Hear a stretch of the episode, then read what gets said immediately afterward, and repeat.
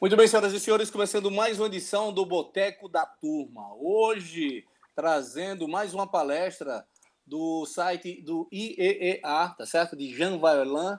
E o Boteco de hoje é Os Subterrâneos da Fé. Ela está no grupo 4, módulo 19. Então, toda segunda-feira a gente tem um encontro marcado com o Boteco da Turma do grupo da Turma do IEA. É com vocês aí, com o Boteco da Turma. É, Boa noite a todos e vamos lembrar que esses conhecimentos não devem ser tomados como verdade, mas apenas como sementes para reflexão, ok? É, antes de começarmos o texto em si, eu gostaria de, de ler uma coisa para todos.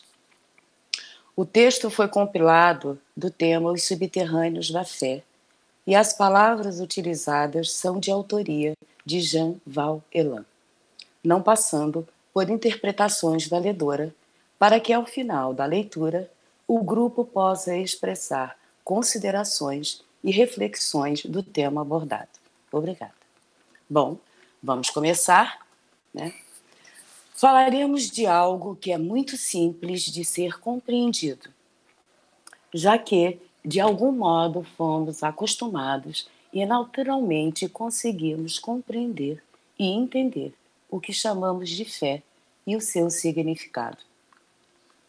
O tema é profundo em alguns aspectos e não requer amplo conhecimento, mas, para nós, o que é fácil de ser vivenciado, sentido e entendido pela nossa lógica parece ser algo raro no universo biológico em que vivemos.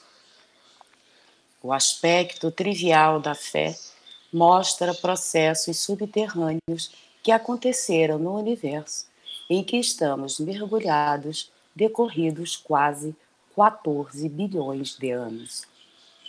O universo se esforçou para que um dia surgisse no âmbito interno de suas expressões de vida algumas ou diversas espécies que pudessem gerar no seu psiquismo o que chamamos de fé mas não é o que pensamos. Paradoxalmente, achamos que fé é uma coisa simples, porque sentimos sem nenhum esforço.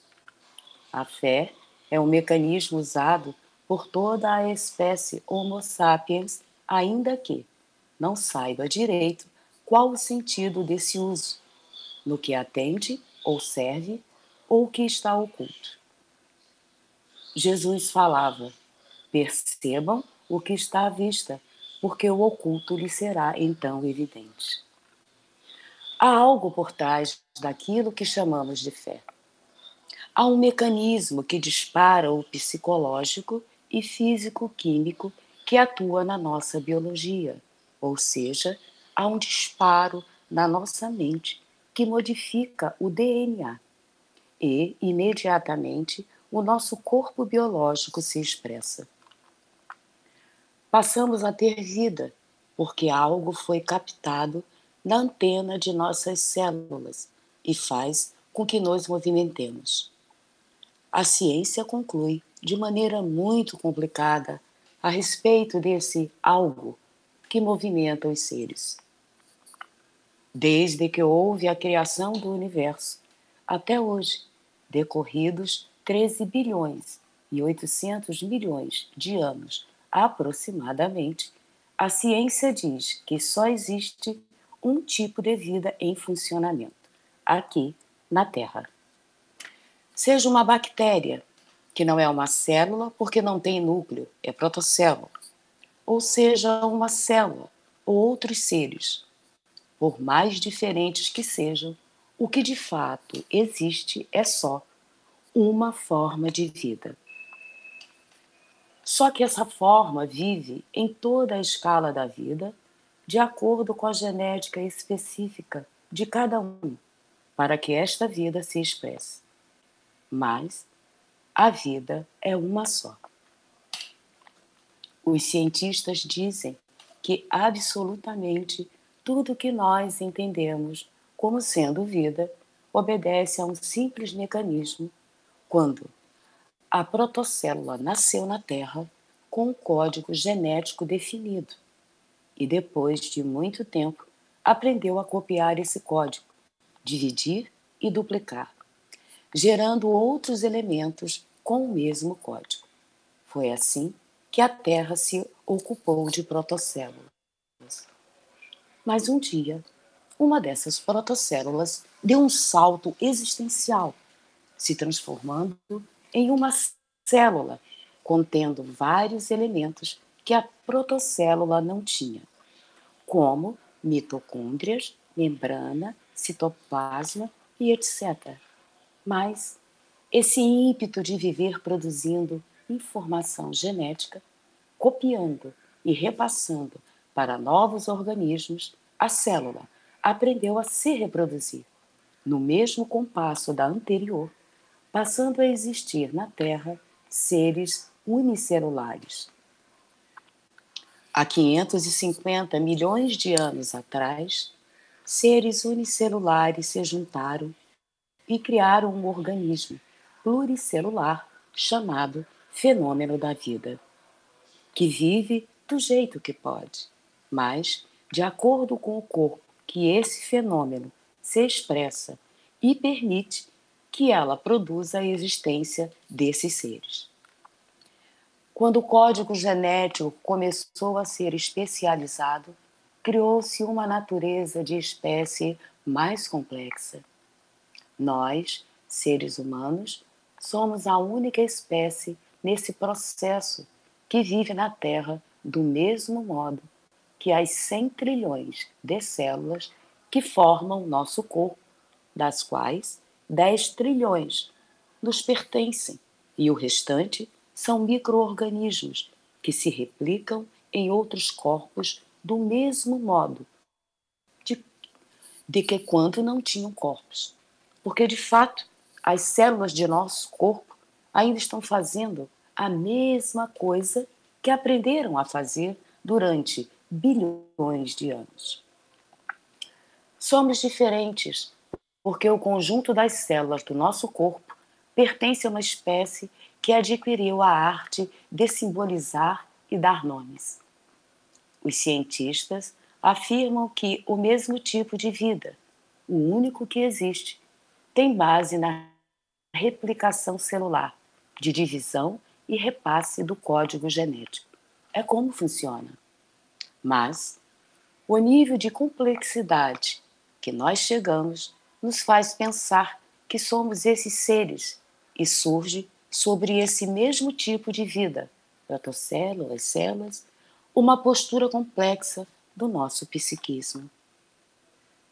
Os espíritos dizem que em todo o universo só há esse mesmo tipo de vida se replicando de acordo com as circunstâncias de cada planeta e mundo que possa existir. Eles afirmam que o que conhecemos como universo demo paralelo ao nosso, também tem um tipo de vida mental funcionando, ou seja, no âmbito da criação temos dois componentes, que é o universo biológico e o universo demo. Há somente uma mente que iniciou esse pico de vida, que é organizar e repassar conhecimentos para que novos seres e formas de vida surjam a partir da base de conhecimento codificada, o que implica em dizer que criar conhecimento, aprendizado e repassá-lo é a única forma de vida que realmente existe, seja essa vida espiritual, mental, química, físico-química ou biológica. Precisamos entender o assunto para compreendermos a fé pois ela é o subproduto desses processos. A única certeza científica que se tem sobre a vida é que existe só um tipo de vida funcionando.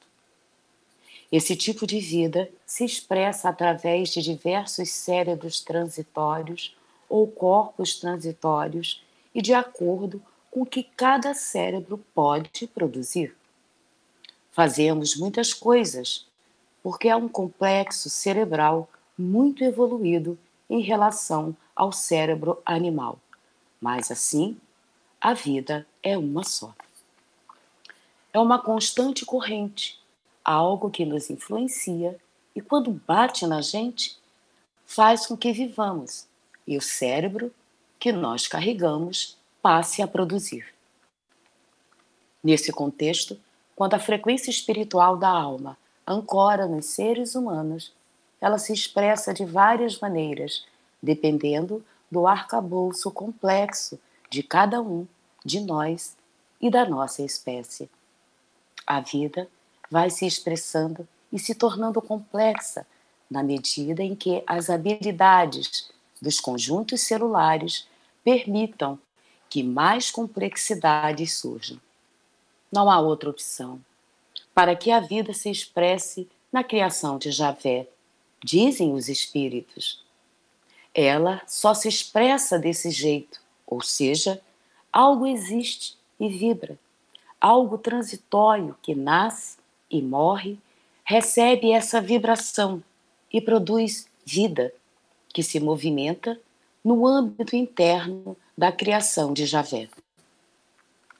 Quanto mais habilidade o espírito tiver em enviar frequências mais evoluídas, e quanto maior for a complexidade de produção de um cérebro, melhor e mais bela será a sua produção exteriorizada, que nós chamamos de vida. Esse tipo de processo vida sempre faz emergir um psiquismo que é levado a pensar que existe de modo individualizado. O espírito vibra sobre um corpo transitório e surge uma personalidade que se acha sempre individualizada. Qualquer psiquismo, tudo que há na vida, é movido pela necessidade de sobreviver a qualquer custo, vivo ou biológico, movido à química do DNA.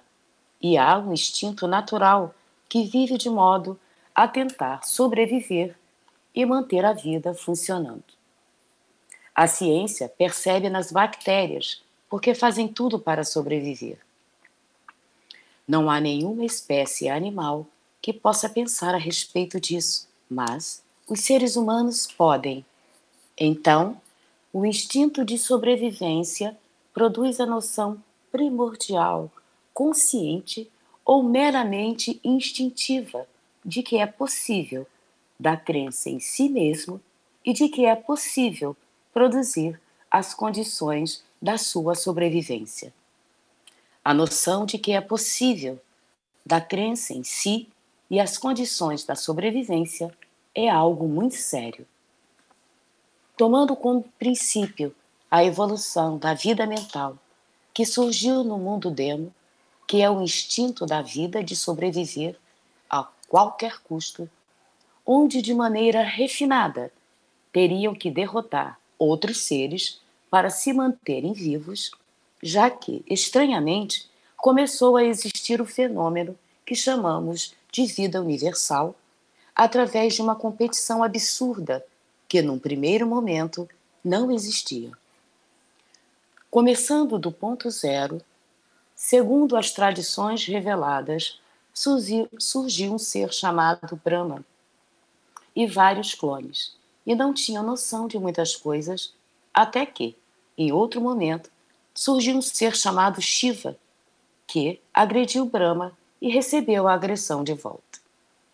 Através de Shiva, surgiu o que as mitologias antigas chamam de demos. Só que quando esses seres surgiram, acrescentaram ao psiquismo que já existia a questão de briga um com o outro. Brahma e os clones viviam o instinto de sobrevivência. O único componente psíquico que tinham era viver a qualquer custo, mas diante das dificuldades do ambiente em que viviam. Quando Shiva produziu os demos, passou a existir competição, o poder de criar condições para sobreviver, acreditar ser cada vez mais forte para lutar com outros seres que viviam no mesmo espaço, mas que, estranhamente, ao invés de viver em paz, vivia-se em disputa, ou seja, um querendo ser mais forte Recording do que o outro. Stopped.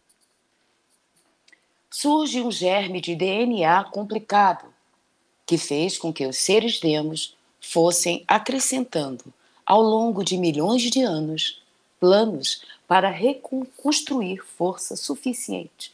Recording is on. Porque em derrotar o outro, além de manter a vida, estavam seguros de que seriam os mais fortes.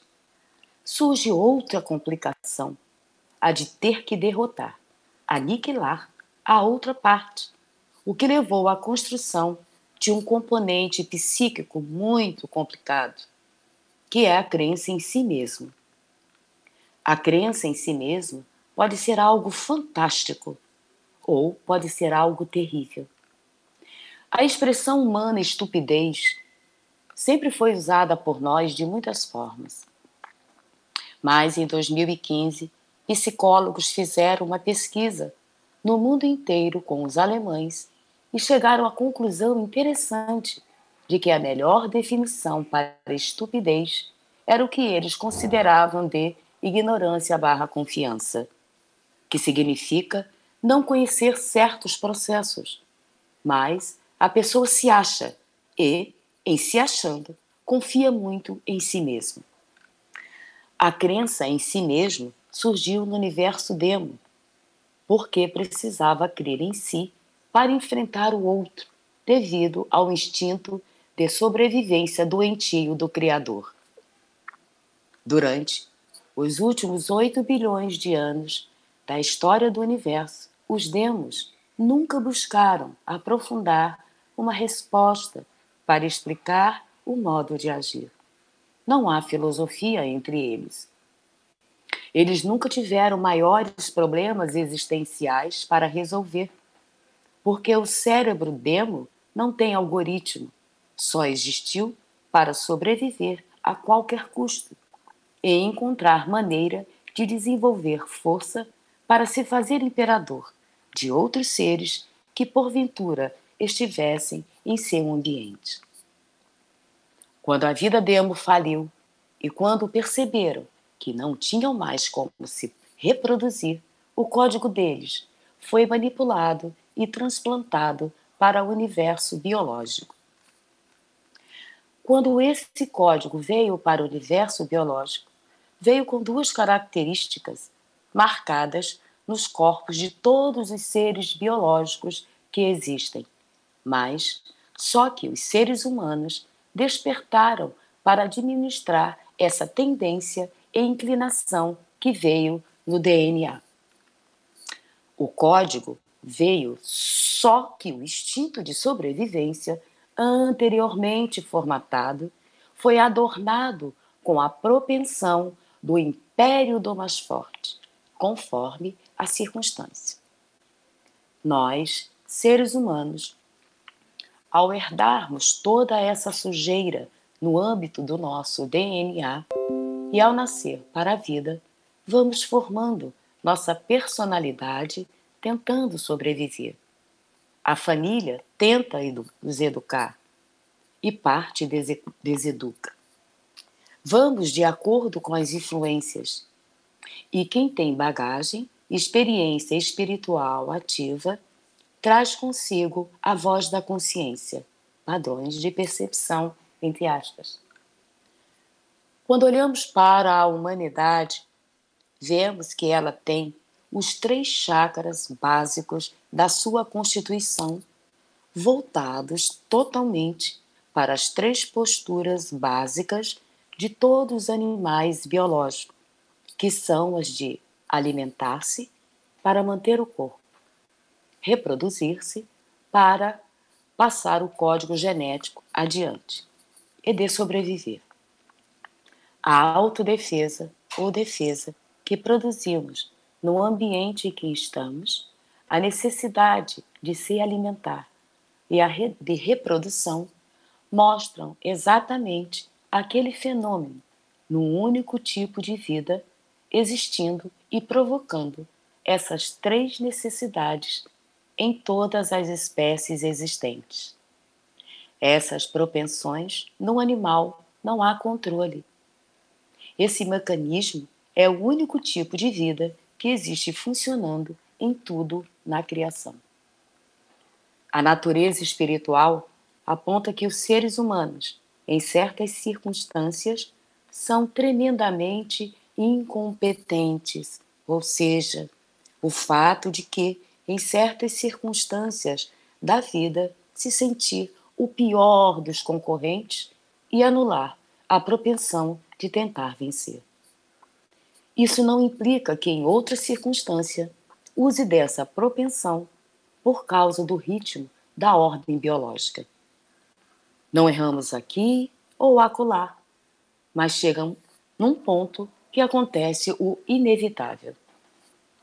Ao longo da evolução dos seres unicelulares e na transição dos seres para pluricelulares, a propensão a ser mais forte terminou funcionando em algumas organizações pluricelulares e em outras não. Umas se tornaram predadoras e as outras presas, porque todas sentiam necessidade de se alimentar. Mas, como a propensão de construir fortaleza mental para destruir o mais forte, surge o predador e a presa. Bilhões de almas foram predadoras, pois os códigos dos circuitos espirituais foram todos influenciados. E a alma vai se especializando em ser predadora, e a mesma coisa acontece com as almas que são as presas. Surgem os seres humanos, uns com propensão a ser o Todo-Poderoso, a turma do tudo eu posso, e outros se perguntam por que não conseguem se enquadrar e começam as síndromes. A sensação de posse sobre situações, pessoas, conceitos de verdade, tudo tem a ver com as almas predadoras. A sensação de sair das síndromes são almas que estavam do outro lado da história. Tudo é uma questão de mecanismos, começa o drama humano de administrar todo o lixo demo biológico que convergiu. Por isso, é subterrâneo da fé, porque a cada caminho e convergência de cada alma, a espécie biológica demo hoje em dia está atavicamente registrada na parte de nosso DNA. Ao nascer, começa a sentir os algoritmos, ou seja, as inclinações e tendências natural do corpo diante de certas situações, em especial as necessidades básicas e as convenções mentais que determinam a natureza psíquica de como eu sou, quais os meus talentos, quais as minhas buscas, obstáculos que tenho que superar, timidez, excessos, tudo da bagagem que trouxe de si mesmo. Surgem então as personalidades transitórias, espiritualmente apropriadas de predador e de presa. Nenhum de nós escapa à tendência de ser predador ou presa. Tem muitas coisas do predador que é fundamental para o progresso, porque o predador supera obstáculos e entram vários temperos na faculdade psíquica que o predador tem e as presas não. Isso é uma forma que Javé encontrou para que seu DNA sobrevivesse. Surgem então os vícios da mente espiritual, entre aspas, com base dos algoritmos de convenção, transferindo para os egos animalizados. Esse é o principal vício mental que resultou em predador e presa, instinto de sobreviver a qualquer custo. E hoje em dia, na raça humana, esse é o grande vício mental a ser superado.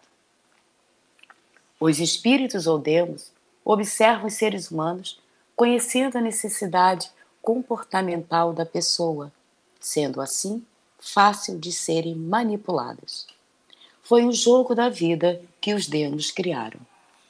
Mas a forma mais fácil de manipular o ser humano é usando a fé das pessoas. Então, segundo a espiritualidade, o vício mental terrível é o subproduto de toda sujeira que criou a propensão que precisa ser superada pela elegância moral de nós, seres da humanidade ou das raças demos. Quem ainda é predador quer usar as pessoas, e o mais fácil é através da fé. Nós, próprios ditos cidadãos, não temos olhos para perceber a verdade, não temos como analisar as coisas e o discurso que mais encantar é o que vamos seguir por interesse ou ignorância. Falta-nos sabedoria. Vivemos de modo de sobreviver a qualquer custo, de conseguirmos estar vivos de alguma forma. Estamos repetindo os mesmos padrões daquele modo que cria ritmos para sobreviver a qualquer custo. Reflete em nós dessa forma, ainda que tenhamos tendência ao bem.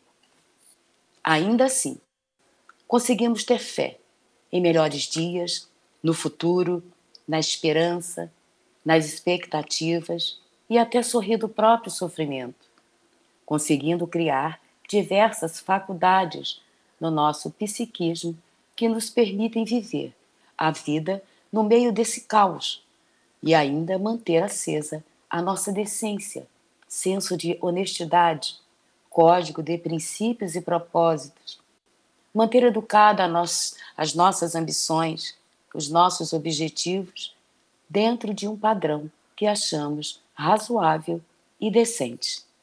Mas não é produto de coisas que acontecem de uma hora para outra. Todo o processo tem início, meio e fim. A fé surgiu como uma gentileza, mas não só com esse objetivo. Vou transcrever agora uma pequena história. Segundo registrado na espiritualidade, houve um tempo em que os deuses da mitologia conviviam com a humanidade para impressioná-la e dominá-la, como contado na mitologia grega, indiana e hindu. Zeus e demais membros do Olimpo perceberam que não poderiam mais sair da morada celestial e voltar a conviver com os humanos, porque perceberam algo e não conseguiam detectar o que era, pois cada vez que saíam da morada para a terra, se sentiam mal e retornavam. O motivo era a expansão universal, a entropia, que estava cada vez mais acelerando a expansão desse universo e causando problema no universo desses deuses.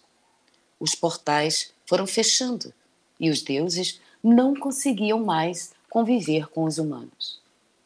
Mediante as ocorrências, Zeus deu uma ordem para matar os humanos. Naquela época, os humanos eram poucos e considerados animais de estimação. Surgiu um boato de que os deuses não estavam mais procriando devido a uma doença, e quando replicaram sexualmente, não conseguiram mais se reproduzir. Então, a culpa caiu nos humanos. Isso não está na mitologia, segundo Jean Valjean. Em meio a tudo isso, um determinado ser do Olimpo pediu a Zeus que não exterminasse os seres humanos. Zeus contestou e o ser respondeu que precisava ter representante dos deuses na Terra, porque os únicos seres capazes de entender as ordens são os humanos. Zeus respondeu que os humanos não obedecem. E logo em seguida o outro ser disse: Calma, eu posso criar um mecanismo. Vou desenvolver um oráculo para deixar a humanidade dependente. Mesmo eles não nos vendo, não nos percebendo diretamente, essa técnica que já foi desenvolvida pelos nossos ancestrais eu vou copiar e coordenar todo esse processo. Não vamos matar os humanos, porque eles são muito úteis para nós. Esse ser que confabulava com Zeus é Apolo. E assim, Apolo começou a trabalhar as suas pitonisas e seus oráculos. A dependência dos humanos em relação aos deuses, com o fechamento dos portais, ao invés de diminuir, piorou. A genialidade de Apolo foi tão grandiosa no sentido de criar essa dependência, que ele resolveu transformar a queda em um passo de dança. Como eram puros para serem observados pelos humanos, e aproveitando a ignorância dos mesmos, Apolo criou o sagrado para que a humanidade obedecesse aos deuses e assim influenciar a humanidade, criando uma cultura no DNA de procurar profetas, oráculos para saber o futuro e, para Apolo, era uma maravilha. Tem que fazer isso ou aquilo que conseguirá tal coisa. De lá, Apolo controlava as rédeas. A humanidade foi manipulada e a fé nasceu a dependência de que o ser humano passou a ter em relação ao poder desses deuses. Nessa época, a influência era fácil. Todas as mitologias do passado falam e apontam que a partir de um certo momento os seres humanos passaram a ter em cada cidade o seu Deus. Até hoje, nós, seres humanos, carregamos essas inclinações no nosso DNA. Até hoje, queremos conversar com oráculos que nos fale do futuro, o que faço, o que eu não faço e etc. A fé é uma sequência genética que existe no DNA das pessoas. Um dia, a ciência vai perceber que certos povos da Terra têm uma genética totalmente predisposta à fé, outros menos, mas todos têm, porque depende do processo histórico que está por trás de cada formação étnica na Terra, pode ser ele mais ou menos forte.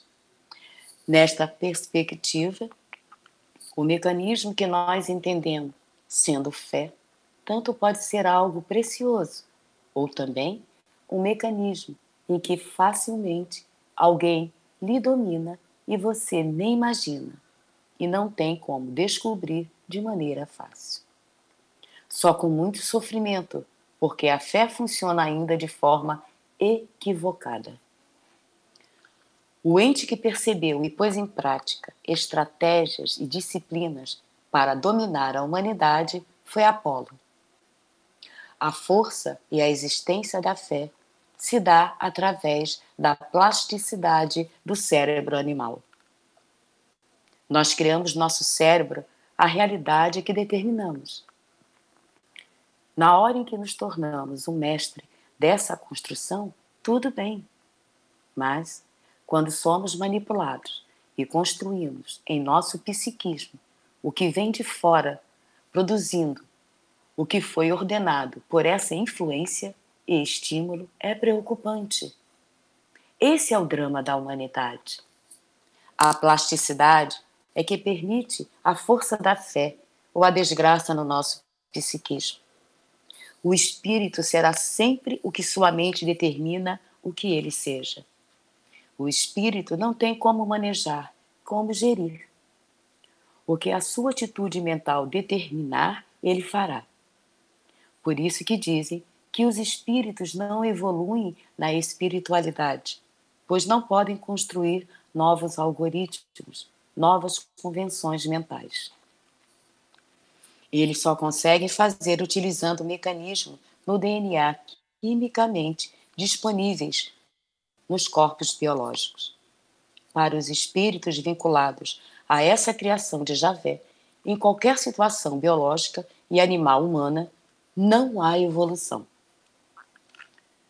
Só quem está evoluindo no momento é o ser humano, porque conseguiu transmutar o DNA, que é mais complexo, e despertar o padrão de racionalidade que permite a arte da decifração e, ao mesmo tempo, permite a arte da compreensão sem rebeldia, permitindo que se tenha uma resiliência fantástica que, mesmo contra tudo e todos, ainda assim se produz.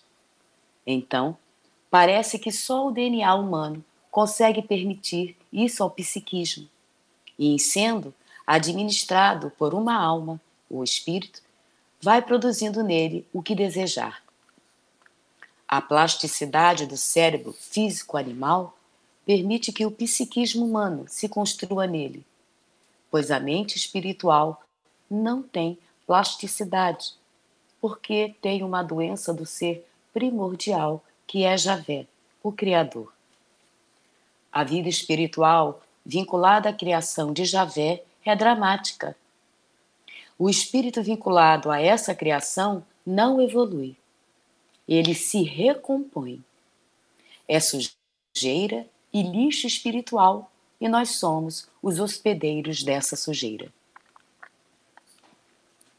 Para o ser humano construir algo em si mesmo, uma versão do seu psiquismo, ele precisa, pelo menos, desejar, planejar e tentar executar.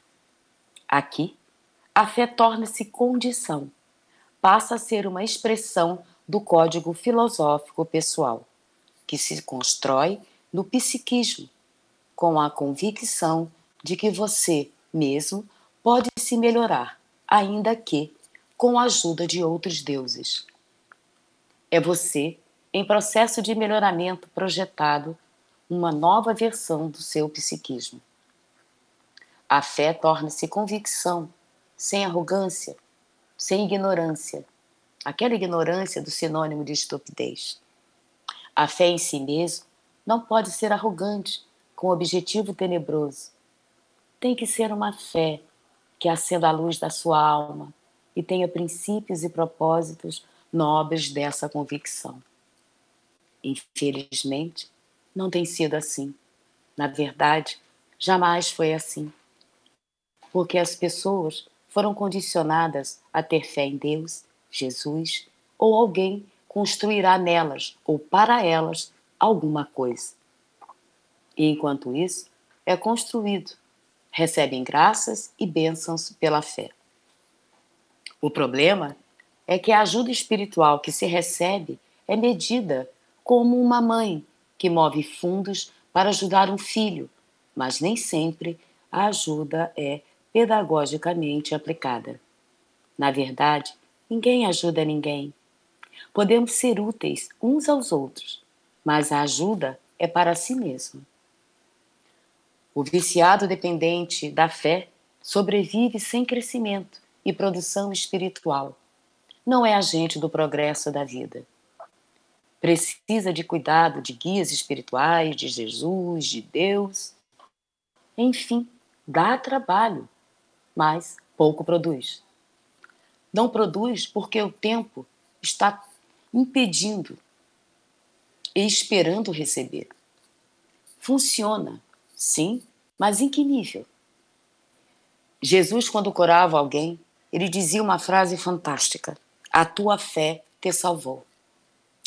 Ele dizia, devido à plasticidade do cérebro, ou seja, na hora da cura, não se pode invadir o DNA, mexer no código da área X do genoma da pessoa só pode ser feito quando há uma receptividade.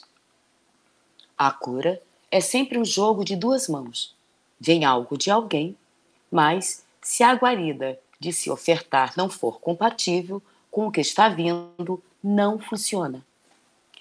Na perspectiva espiritual, quem usa da fé para receber empobrece. Mas as religiões na terra é tem a fé que tudo mais lhe será dado. Mas Jesus disse, conforme as suas obras. É importante entender que a fé funciona de qualquer jeito, ainda que não sirva para muita coisa. Pode propiciar sobrevivência sem crescimento e produção espiritual. Mas o vício mental foi responsável para o que se viveu na Terra até há pouco, mas não constrói nem o presente e muito menos o futuro. Estamos falando do uso da fé e do tipo de situação que ela promove na mente espiritual das pessoas. A fé provoca um troca-troca. Vai fé e vem uma graça, entre aspas, mas não é causa de progresso. O troca-troca que a fé promove é uma forma de sobreviver. A fé bem intencionada pode enlevar e levar o psiquismo a caminhar para a superação dos obstáculos da vida, elevando o psiquismo a um padrão de refinamento, mas tem que ser direcionada para acender a luz da alma. A fé, quando mal aplicada, mal vivenciada, a fé ariana, hitleriana, na sua destinação de liderar o mundo, pode produzir monstros e supermonstros. Então, torna-se necessário criar uma reeducação de si mesmo, utilizando ferramentas alternativas que auxiliem, como meditação, yoga, relaxamentos e etc. Entender o mecanismo da fé é perceber uma faculdade psíquica importante na nossa vida interior. Não vamos abrir mão dela, mas torná-la mais bela e utilizá-la para princípios e propósito cada vez mais nobres. Muito obrigada pela atenção de todos. Boa noite. Ok, o, gente. O, o povo de pouca fé. Amém, Senhor. Pronto, gente. Eu espero que tenham gostado. Obrigada, tá? Ninguém está escutando? Alô? Alô?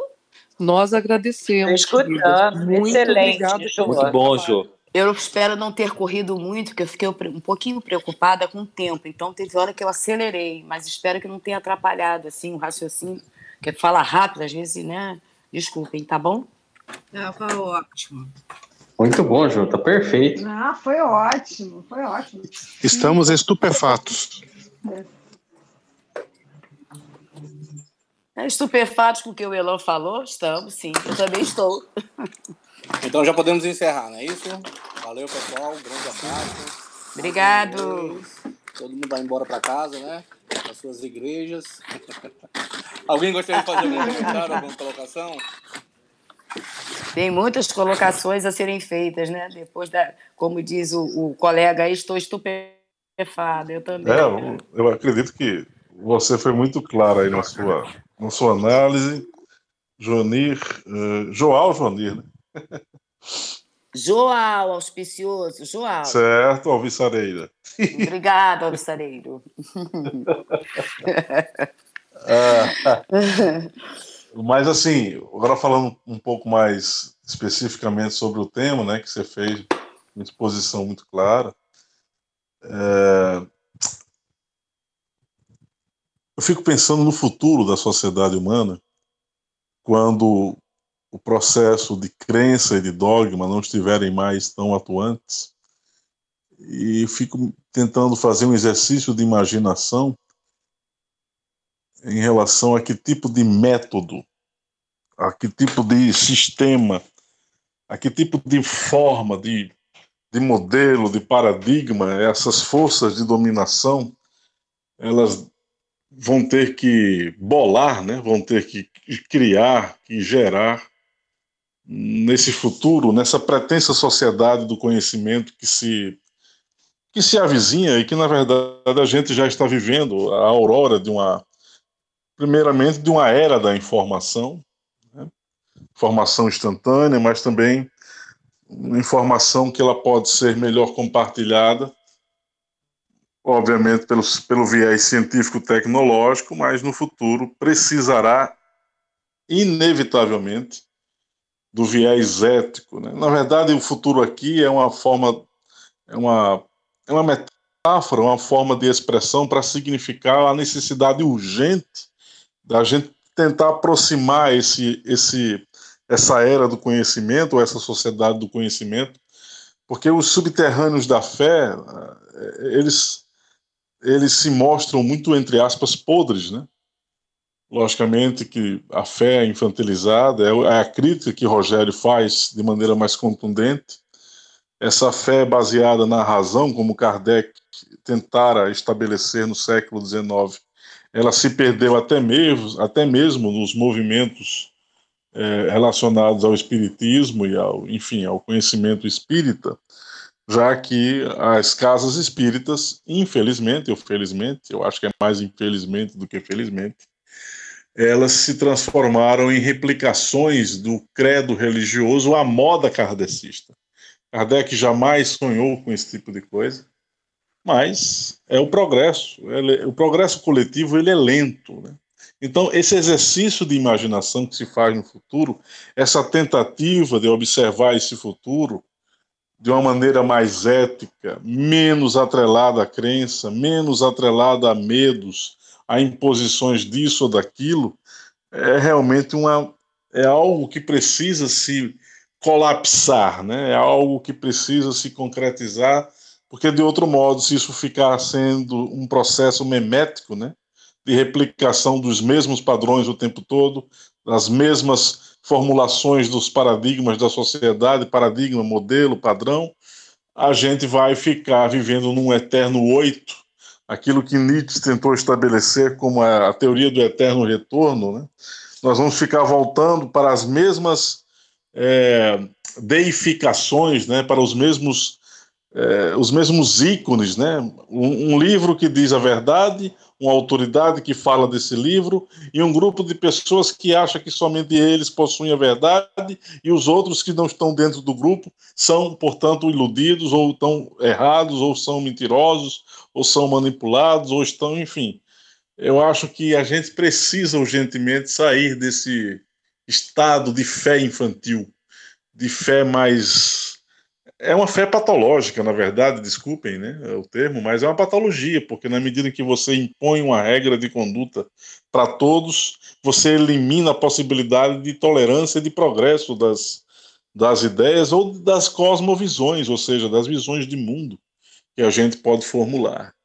Então, é uma palestra absolutamente necessária, é uma reflexão absolutamente contínua e inadiável falar sobre essa, essa fé mas superá-la. Engraçado, pessoal, que fé vem de sintonia. Há uma palavra chamada fides, em latim. Fé não tem nada a ver com dogma. Na sua origem, fé era a sintonia que o ser humano detinha para ele poder entender o mecanismo que envolvia a realidade dele e de um possível ser que o transcendesse. Aí as religiões se aproveitaram e geraram os vários tipos de dogmas para atrelar a fé à necessidade de uma crença e à necessidade de um, de um modo de ser padronizado para todos, é, estuprando a diversidade do pensamento das pessoas. Isso é terrível, mas a gente precisa realmente fazer essas reflexões, pelo menos é o modo como eu vejo as coisas. Né? Inclusive, eu, Josian, complementando o que você está falando, é, nessa palestra, o Elan, inclusive, fala é, que, infelizmente, nós, né, que somos o rebanho humano, é, através da fé, não fomos para lugar nenhum, para lugar algum, devido ao mau uso da fé e de, e de outros instrumentos e de outras perspectivas.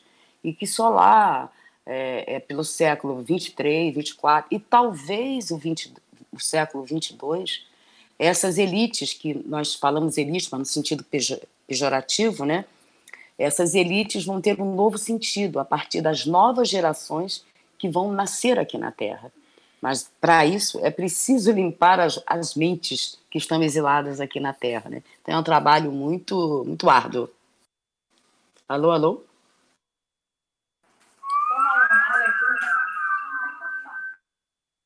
Oi, deu para escutar, Luciano? Oi, Alô? oi, oi. É agora que eu estou ouvindo. é, ah. Em tese, em tese, é, é, o nível de complexidade também tende a aumentar no futuro, né? Porque o, a, o tipo de ser humano que vai existir no século 22, 23, 24, 25 não é nada parecido com o ser humano que tem hoje. Mas sim, sim. É, essas mesmas elites que dominam o mundo, vamos tentar falar aqui de elites religiosas, de elites elites é, antiéticas, sei lá, de elites financeiras, de elites é, ideológicas. Eu acho que a questão aí é, é, muito pulverizada, né?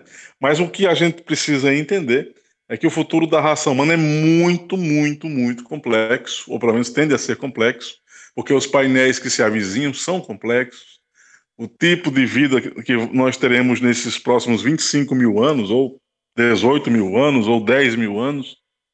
Aí eu estou colocando um tempo cronológico bem mais extenso do que o próprio século 22 ou 23. É, não é nada parecido com o que a gente, pelo menos, vivencia hoje, né? Seres humanos, como a gente tem, com a formatação é, no carbono, talvez haja uma, uma transição de fase para outro tipo de elemento químico predominante, né? Eu estou falando só do ponto de vista horizontal. Imaginemos, pois, a questão cognitiva, espiritual e intelectual. Que tipo de ser humano vai ter que lidar no futuro com fatores que não têm nada a ver com crença, nem com fé, nem com dogma? Né? Hoje nós somos meio que enlameados por isso, ainda que nós façamos parte do IEA, mas a gente também tem isso ainda enraizado na nossa cultura judaico-cristã. Mas a gente já está, pelo menos, tentando se habilitar ou, ou ficar mais desperto em relação a isso para a gente não ficar envolvido com esses fatores. Né? O, que é uma, o que é um exercício absolutamente é, elogioso da nossa parte nesse sentido, né? mas também difícil, porque não é fácil. Não é fácil. Né? E a gente tentar passar isso para as próximas gerações, né? Nos filhos, netos, sobrinhos, sobrinhos netos, alunos, isso, né? Tentar passar isso. essa noção, pelo menos, né? E que, na verdade, seremos nós mesmos também, né? Quer dizer, é, é, seremos nós repaginados em outras encarnações é, aqui no planeta ou em, ou em outros lugares do, do, do, nosso cosmos aqui biológico, mas a, a responsabilidade dessa geração atual nossa, porque ela é uma geração de transição de fase, né? uma geração na transição planetária em si mesma, ela é muito grande. E, o, e por por transição planetária, também aqui a gente não pode se restringir apenas o nível de conhecimento espiritual, mas também o nível de conhecimento em outras áreas da, da civilização humana, né? Então, o, o, postulado ético, por exemplo, a perspectiva ética, esse é o elemento que está mais necessitado de ser desenvolvido, porque já atingimos um nível científico e tecnológico absurdo. Então, assim, é aquela velha perspectiva refletida por muitos espiritualistas. Está na hora da gente dar um outro up para outra asa da evolução, que seria a asa é, da espiritualidade mesmo, e não apenas o, a perspectiva intelectual, que não se confunde, ou não se deve confundir com compreensão né, das coisas, e nem com sabedoria. Uma pessoa intelectualizada, ela pode ser uma excelente processadora de informações e ter uma capacidade hercúlea de guardar dados, mas não significa dizer que ela seja apta a compreender os processos que ela mesma vivencia. É, aí, aí vira um rebanho, de fato. Pessoas muito intelectuais fazem parte de um tipo de rebanho que elas se acham arrogantemente eivadas, né? de serem superiores às demais, quando elas são profundamente iludidas e, e profundamente desconectadas com o fator espiritual que as regem. Né? Então, esse um, é um, um, um pano de fundo que também a gente tem que observar. E o tipo de complexidade que se avizinha exige um tipo de ser humano muito diferente do que temos hoje, né? mais ético. Eu acho que a palavra da, não é da moda, é a palavra mais necessitada, o conceito mais necessário para a gente dar esse salto evolutivo é a ética, não uma ética universal, onde todos vão seguir uma regra única. Eu não acho que isso é, é, é, é doentio também. A não ser que seja um, consenso de percepção factual das coisas. Ah, não agredir ao outro, respeitar e tolerar a ideia do outro, ser uma pessoa mais honesta possível. Isso aqui isso, isso, são elementos basilares, elementares.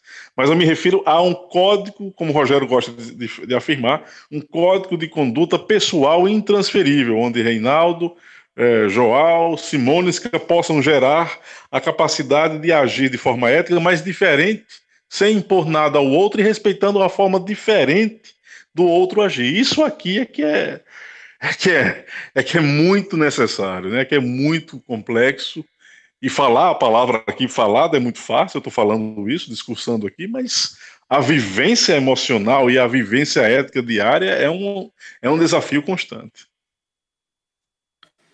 Realmente é difícil tudo isso, sim, mas eu vejo que o processo de evolução espiritual nosso está dentro disso que você falou aí mesmo. É isso aí. É, é inevitável, porque requer maturidade, né?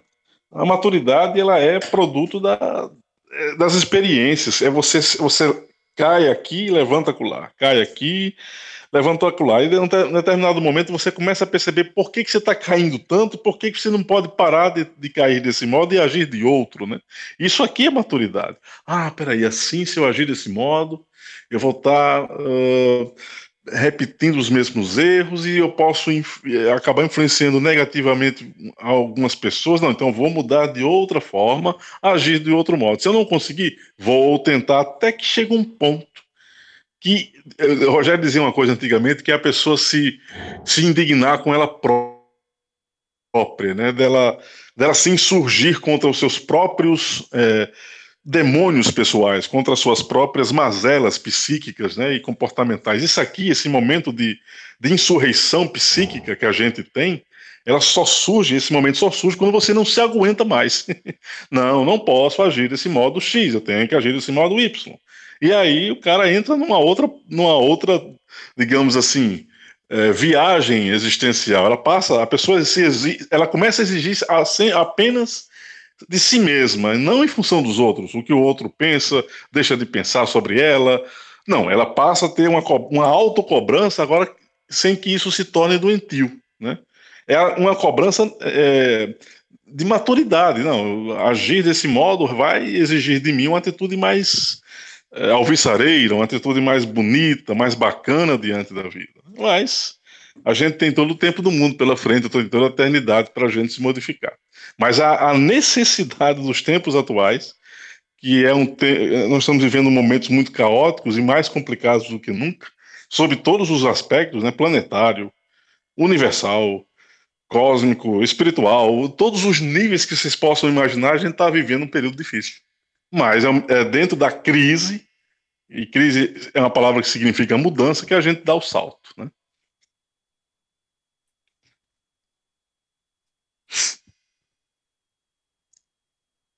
Hoje o pessoal está silencioso. Não sei se eu estou falando muito, mas tudo bem.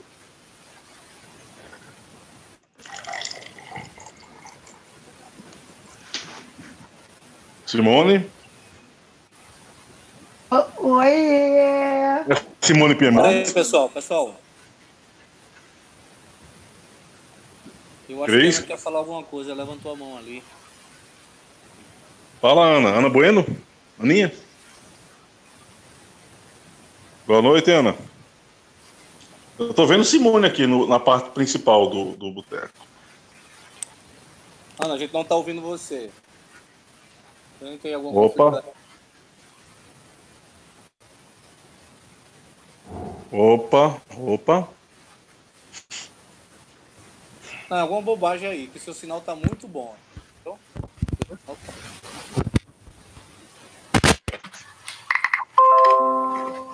Oi. Olha, vai falar. Anda, tá ouvindo a gente? Agora tá ouvindo? Agora, Agora sim, sim. maravilha. Oi, Ana, Bom, boa noite, Aninha. Pessoal, só, só, só deixar um recado aqui. Tem a mãozinha aí, é só levantar. O primeiro foi a Ana, tá certo? Então, quem estiver falando, só prestar atenção nisso. Então, a sequência é a Ana e depois a Simone, tá bom? E quem quiser mais é só levantar a mão. Pode continuar, Ana, agora.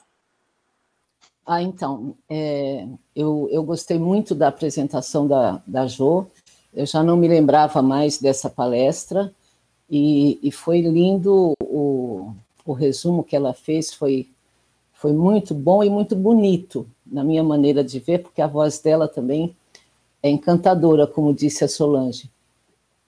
Mas, assim, é, seguindo o padrão que, que Josiane estava desenhando, é, eu queria acrescentar a questão da mente bicameral, né?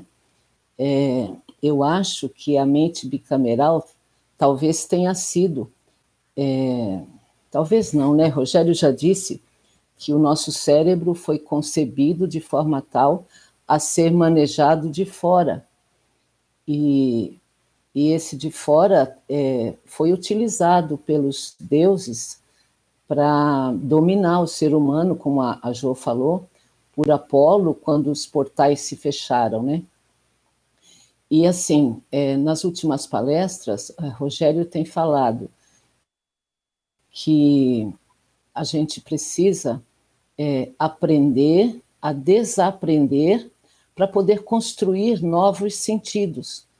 Então, quando a gente fala de fé, eu penso assim que a menos que os nossos, as nossas últimas encarnações é, tenham sido na Índia, é, mas lá também existe forte sentido religioso, é, e também, ou em outros lugares onde não existe esse viés da religião, mas me parece que nesses locais onde não existe o viés da religião, existem outros vieses, né, é, utilizados ou pelo sistema político ou, ou, por, por outros tipos de concepção é, a respeito da vida, que as pessoas é, que fomos nós no passado, é, fomos levados a interpretar o mundo à nossa volta e até a nossa própria natureza através desses códigos, né? sejam eles códigos religiosos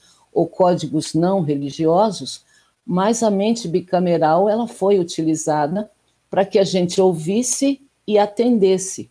Fosse ela a, a da, de algum ser é, em função de religião, né?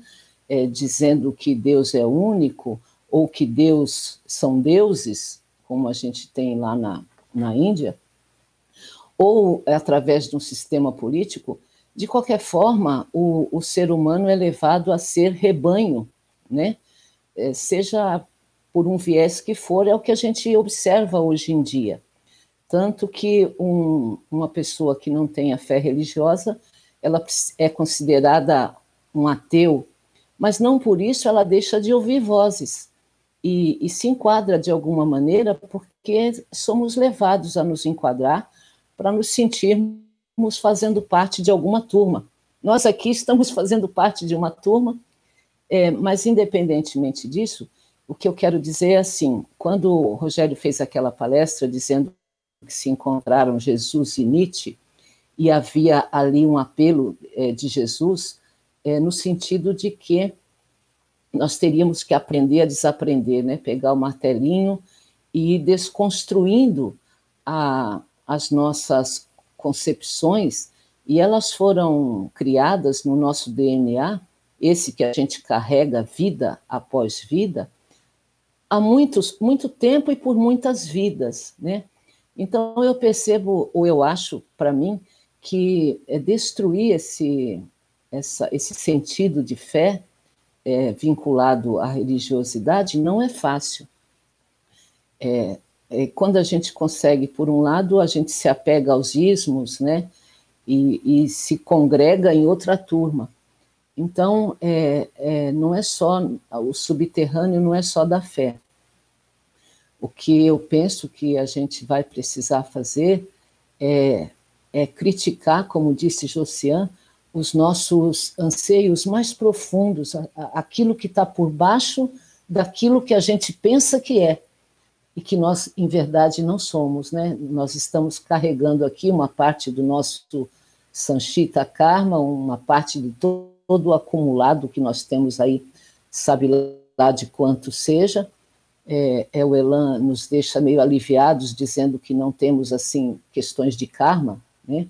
E aí, então, estamos até que libertos por, por, por um viés, assim, é, vamos considerar que seja liberdade, vamos chamar assim, né? é, libertos do peso do karma que nos, nos atrela a certas situações das quais a gente é melhor que não fuja, né, para poder viver e, e, e, resgatar o que for preciso. Mas se estamos libertos do karma, estamos a, a, a, aprisionados a essa tal mente bicameral. É, inclusive com relação às coisas que o Elan traz. Né? É, eu percebo em mim isso, que não é fácil é, receber a revelação cósmica e tratá-la dentro de mim junto com outras coisas que eu percebo que existem. É, eu já não sou uma pessoa jovem e, e fui criada num viés religioso. E, e, assim, é preciso travar uma luta interna é, para poder, assim, não é de uma vez só, é algo que vai se fazendo conforme a gente vai usando, como disse a Jo, a plasticidade do nosso cérebro, né, para ir dizendo para nós mesmos, e, e, usando lá o, o PKM Zeta, né? Vamos dizendo para nós mesmos que isso que a gente recebeu é, das tradições, em termos de existem, existem deuses e que nós temos que agir assim ou assado, é, é preciso colocar a cada instante isso sob julgamento. É, quando a gente, ela falou de Jesus, né, que da fé, que quando Jesus curava, ele dizia: "A tua fé te salvou". E o que significa isso, né? A tua fé te salvou. Ah, ele acreditava tanto em Jesus, no poder de Jesus, que ele é, ficou curado. Eu não sei bem se é, é, era desse jeito assim, sabe? Porque a pessoa que pede, que tem a sua necessidade, como a Jo falou, quem pede se empobrece. E tá certo que Jesus dizia isso, a tua fé te salvou. É, essa fé talvez seja a mesma que a gente precise utilizar quando nós nos dispomos a usar o martelinho, né, e desconstruir em nós o sentido que nós temos do mundo à nossa volta, né? É, e, e, não é bonito é, quando a gente concebe que é um Deus é, problemático, né? Que tudo aqui é um caos, que a gente tem que ordenar as situações a cada instante, mas ao mesmo tempo é, é maravilhoso porque o que a gente, é, o que o nosso cérebro consegue conceber quando a gente olha, abre os olhos, né, e, e olha um céu estrelado, e olha uma flor, e, e, olha um bichinho, e olha uma outra pessoa, é, o que a gente vê não é desagradável à vista, né? Então tá, tá, mas também a gente sabe que isso está no nosso modo de ver, e assim, da mesma forma, a gente olha para a gente mesmo e, e às vezes é preciso que a gente tenha toda a crueza necessária para ver que nós somos constituídos de valores falsos. Nós ouvimos falsos deuses e ouvimos né, com a mente bicameral e arquivamos essas, essas é, o que foi nos ensinado, né, que nós precisávamos é, ofertar aos deuses para termos direito à vida. E é um trabalho para uma vida inteira. E eu tenho percebido em mim, né, só posso falar por mim, que, que muito pouco eu ainda consegui é, trabalhar em mim mesma é, de tudo o que eu carreguei. Mas, ao mesmo tempo, eu percebo que eu pego a revelação cósmica e coloco em cima. E, e é, como se compartimentos estanques se formassem. Um compartimento é onde eu coloco tudo que eu sei hoje, que o Elan está trazendo, né? E outro compartimento é aquele que, quando eu disse tudo que eu sei hoje, é preciso trocar é, essa palavra. Um compartimento é onde está a revelação cósmica, que eu ouço, processo, o, o entendimento disso é quase que automático, vai caindo assim e tudo faz sentido. Mas, ao mesmo tempo, eu ainda convivo com pessoas e vivo num mundo que é conduzido por um viés religioso, por um viés de poder político, por um viés disso e daquilo, e a gente precisa ficar se enquadrando. E, e às vezes eu percebo que eu passei um dia inteiro vivendo como eu vivi sempre, né?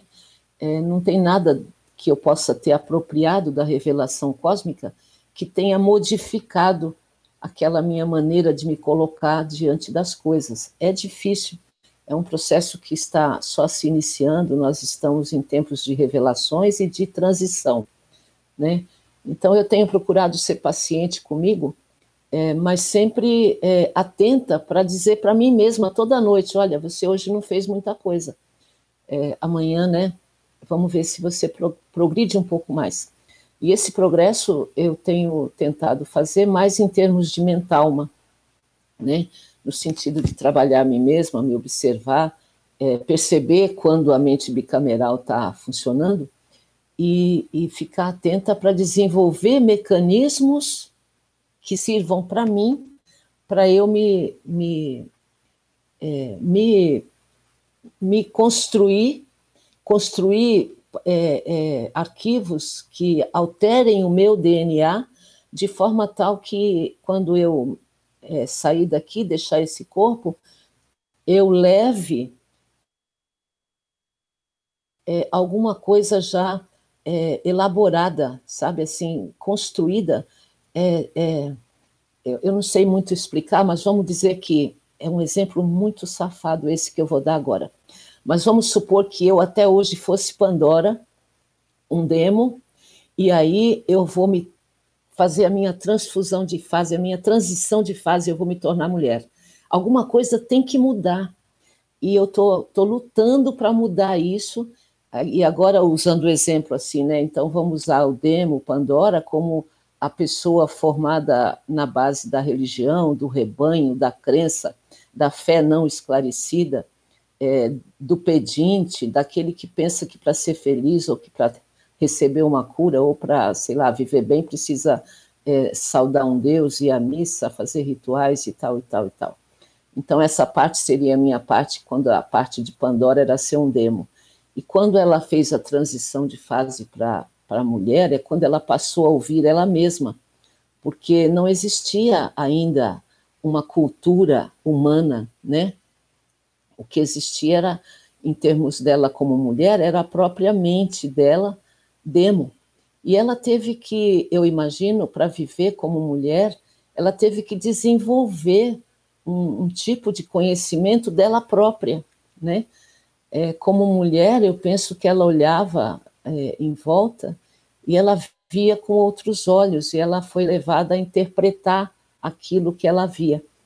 E, e, eu penso que a revelação cósmica e esse pedido de Jesus para que nós aprendêssemos a desaprender, para podermos é, construir novamente a partir de nós mesmos valores que a gente possa é, recontar a história da criação né, de uma forma livre desses deuses eu penso que foi o, o, deve ser algo parecido com o que ela fez, né? Porque até agora nós vivemos ainda os resquícios dos demos, que foi nos dominando, como disse a Jo, para que fizéssemos a vontade deles e conduzíssemos a, a, a criação do jeito que eles é, se sentissem é, agradados.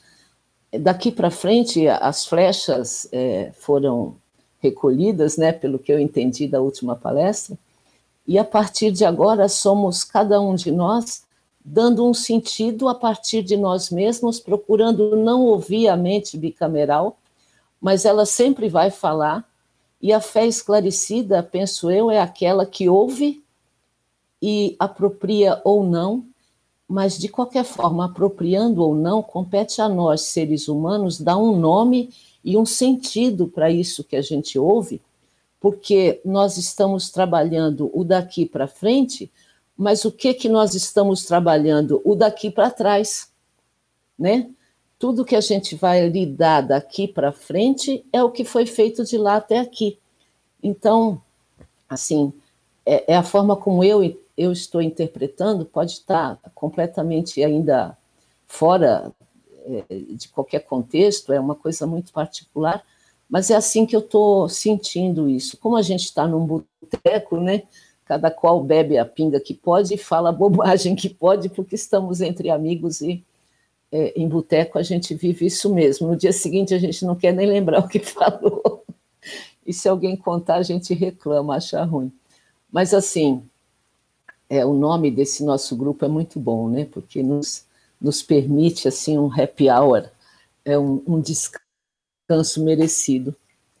É, então era isso que eu queria é, compartilhar com vocês, a minha visão é, a respeito do que signifique é, para mim uma palestra como essa que a Jo resumiu também, é, que, que tem todo um, um contexto é, que se a fé tem esse subterrâneo, mas é, na verdade ela moveu e move o mundo até hoje, né? E, e essa vinda de Sofia teria um, um caráter é, direto de mexer com a fé de cada um, né? Tanto, daque, tanto daqueles que esperam um Jesus, como daqueles que não esperam. E, e ele não veio até agora, então as coisas, sei lá, né, estão tomando o rumo que estão.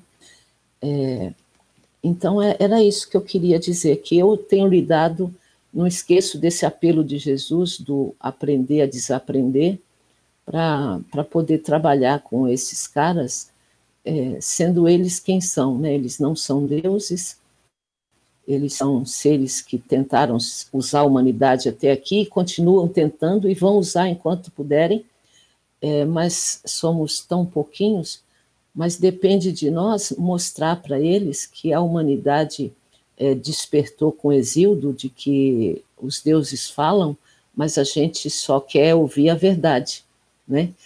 É, eles não nos falam a verdade, então a gente vai em busca, através da filosofia, através da experiência, é, através daquilo que a vida nos permite. Então, é, a, e a partir dessa, é, é, desse encontro nosso com a nossa verdade de cada instante, é que a gente vai conseguir formar uma humanidade que um dia seja útil para eles, é, no sentido de ajudar que eles caminhem também. Era isso, eu acho. Simone, com você agora. Oi, oi, oi, oi, gente. Bom, Desculpa. Tá Desculpa.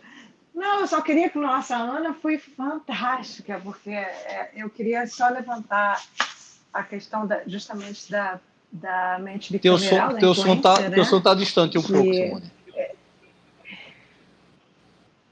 Espera um instante. Vê se melhorou. Melhorou? Sim, está melhor. Alô? Oi. É, então, é, que eu tinha falado antes, né, que a Ana foi fantástica nas colocações dela, como sempre, trazendo bastante sabedoria para a gente. É, eu só queria levantar o ponto justamente da, da questão da mente bicameral, né, que é, era utilizada, né, é, o processo utilizado pelos deuses, né, para controlar a nossa a, a, humanidade, né, e, e com a plasticidade, como a gente tem o cérebro, né, com a plasticidade do cérebro, isso isso era um isso acho que acabava facilitando esse mecanismo deles controlarem a gente né?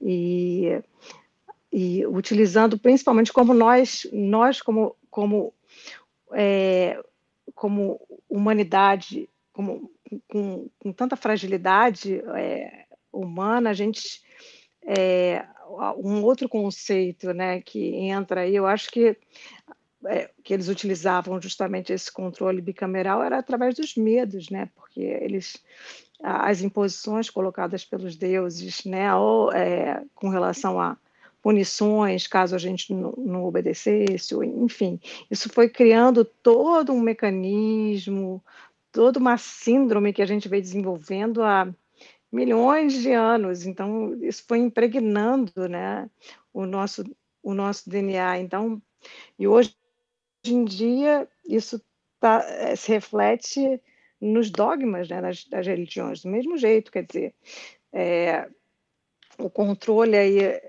é, continua sendo bicameral, é, a gente não sabe exatamente de onde vem, quem são os, os quem está por detrás das cortinas, são os deuses ainda, o, o que tem por detrás, né? Segundo o Rogério, ele fala que existem ainda é, linhagens de Zeus na nossa geopolítica atual, então com certeza tem essa questão toda funcionando aí por detrás do sistema, mas então é, enfim, a gente continua nesse processo, é, é, de novo, caindo no, no, conceito que foi falado, né, da, da fé, né, é, por detrás tem sempre o medo, né, o medo do desconhecido, o medo de ser punido, o medo de, da morte, são os medos por detrás, né, e a gente acaba que utiliza, acaba utilizando isso tudo é, para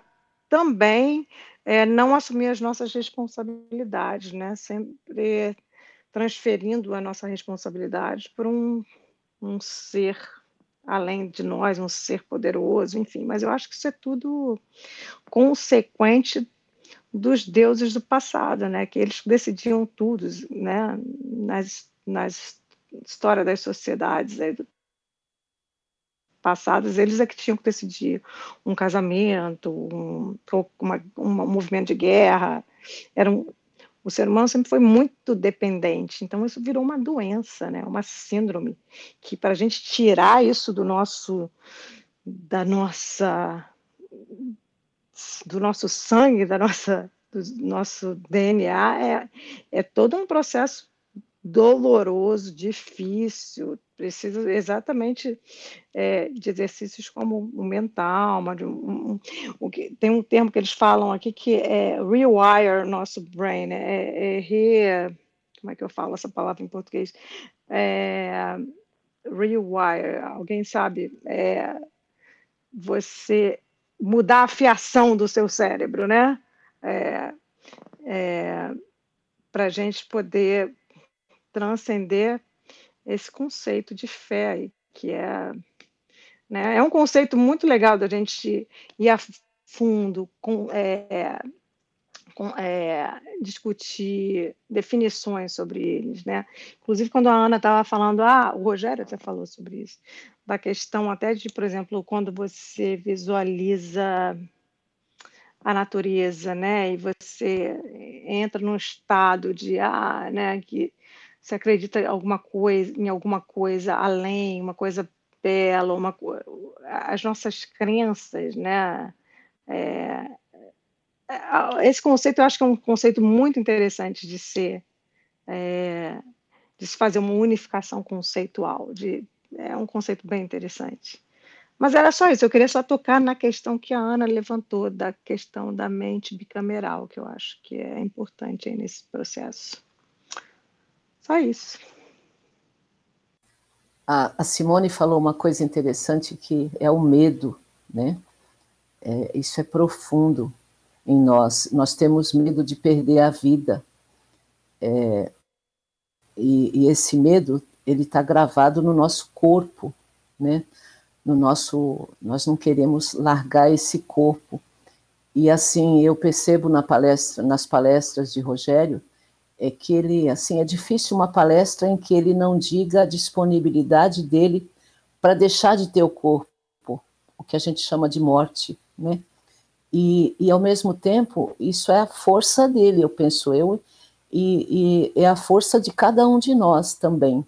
Na medida em que a gente perde o medo da morte, a gente vive, porque aí a gente não tem medo de viver, porque a gente, é, por mais que não vou dizer que a gente vai correr riscos é, desenfreados, né? enfrentar o risco por enfrentar.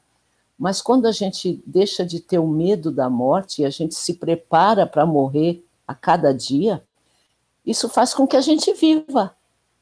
E os deuses não contam com isso. Eles contam que nós tenhamos medo.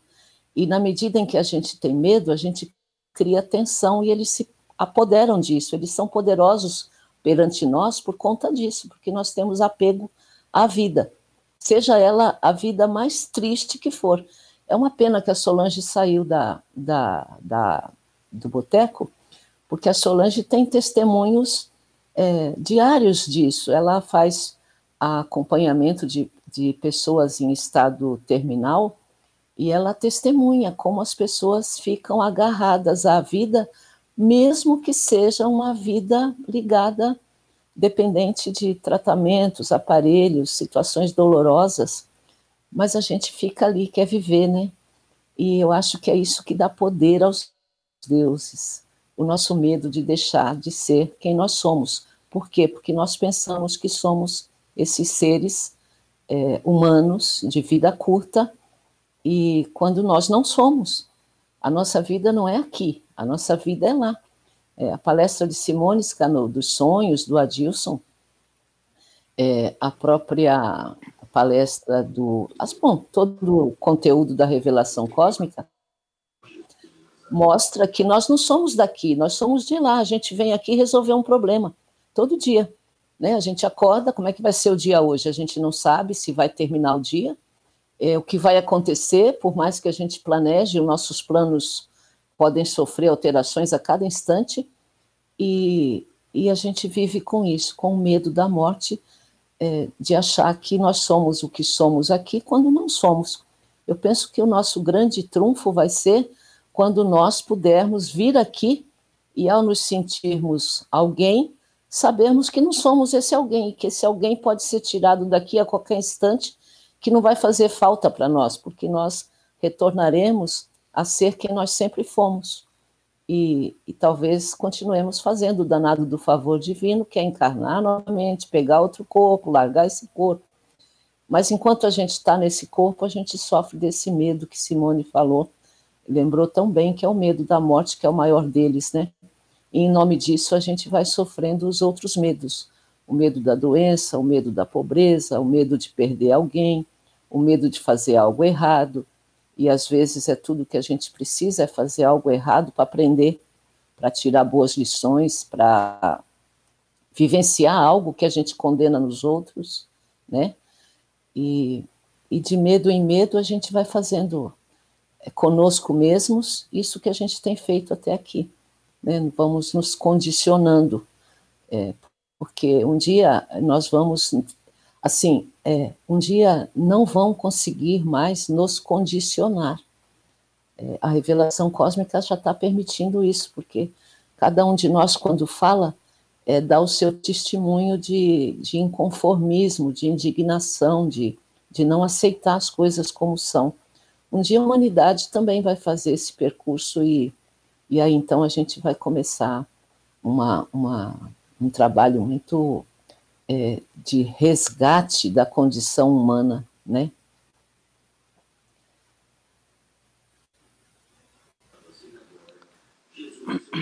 Posso falar? Oi. Alô? Estão ouvindo? Pode falar. Pode falar, Simone. Pode falar, Simone. Não, eu queria só, assim, a Ana é muito coerente naquilo que ela fala, né? As coisas que ela fala realmente. Mas eu queria colocar só uma questão. É, quando a gente fala em fé, né? A gente sempre, normalmente, a gente direciona para o lado religioso. Como a Ana falou, a fé não é só religiosa, são várias vertentes aí dentro da fé e que é uma fé, não deixa de ser, você acreditar em alguma coisa. Né? O que eu vejo, o, o, o problema não é o, nem o, o acreditar em alguma coisa. Eu vejo que o problema é você até acreditar, sabe que aquilo é um caminho, mas você não se prende àquilo, você abre sua cabeça para novos horizontes. Eu acho que o importante é a gente ter essa, essa postura de entendimento, né? Isso eu acho bem legal. E eu vejo também em relação às eras, porque na época Jesus disse que, é, né, fazendo milagre, quem curou foi sua fé. Eu vejo que naquela época as pessoas precisariam entender desta maneira, né? É, é um, é um processo de evolução e naquela época tão obscura das coisas, sem poder falar, explicar determinadas coisas, então a fé movia de certa forma por algum caminho. Né? Hoje a gente tem a informação, né? o Elan está dando essa oportunidade para a gente e a gente está tendo esse privilégio de estar tá com ele aprendendo todas essas informações para a gente processar isso, para ver se isso vira um conhecimento para poder gerar algo no nosso código genético, nos nossos elétrons, essa mudança e a gente transcender, transcender a tudo, a todos esses conceitos que a gente vem guardando, né, acumulados no nosso espírito. Então é isso que Pandora fez, que não é fácil, né, essa, essa transformação, mas eu acho que a gente está nesse caminho. Só o fato da gente saber que o primeiro impulso já é um impedimento para o nosso desenvolvimento e a gente observar isso e começar a trabalhar isso de verdade, eu acho que isso já vai começando a ajudar a gente a, a ter a, uma compreensão melhor em relação a tudo isso, né, e tomar uma decisão mais entre aspas certa do que precisa ser feito, né? Só o fato de você vigiar o seu primeiro impulso e deixar para agir no segundo ou no terceiro impulso e isso sendo bem analisado. Então, só essas informações que a gente tem, eu acho isso fantástico, sabe? E, e a gente se agarrar nisso para ir trabalhando, como a Ana falou, cada um trabalhando dentro de si, vendo o que se afina mais, vendo o caminho melhor para seguir, é, o que, que facilita mais no caminho de cada um, porque a gente está numa, numa situação onde cada um vai achar um caminho para chegar no mesmo lugar, né? Nem todo mundo tem que agir igual. Então cada um vai sentindo esse seu caminho. Mas é isso, eu só acho que a gente precisa acelerar, porque assim, eu, isso é um incômodo meu, né? A gente, quando fica pensa que de, de um monte de encarnação para ter que isso, para ter aquilo, isso realmente me deixa muito incomodada. Então eu sempre estou assim naquela é, busca no sentido de o que, que a gente tem que fazer né, no nosso dia a dia, cada um fazendo em si mesmo, para acelerar esse processo. Né? É o que eu fico buscando todo dia na aceleração desse processo, para evitar que aconteça muitas e muitas encarnações desnecessárias. Né? Isso é que eu que eu tenho pensado muito no meu dia a dia em relação a tudo que aos procedimentos da gente, aquilo que a gente pensa, quando pensa uma besteira, reciclar isso imediatamente e assim a gente vai se reconstruindo, né? É isso, é só essa, esse pitacozinho aí, gente. Mas tudo que a Ana falou, Simone, Josiane, enfim, é isso aí tudo.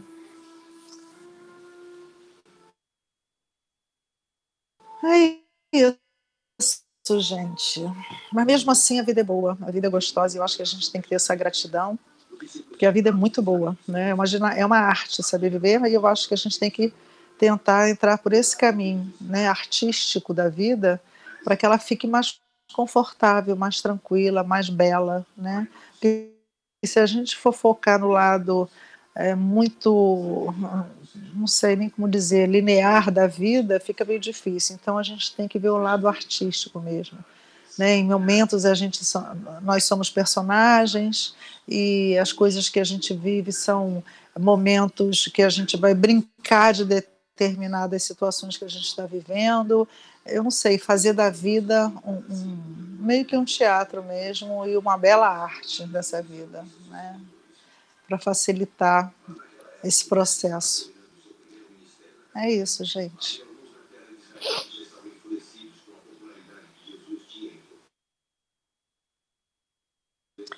Gente, se depois ninguém que, é, mais for falar alguma coisa nesse sentido, depois eu quero contar um sonho da minha mãe que foi muito interessante hoje, que eu ri muito com ela.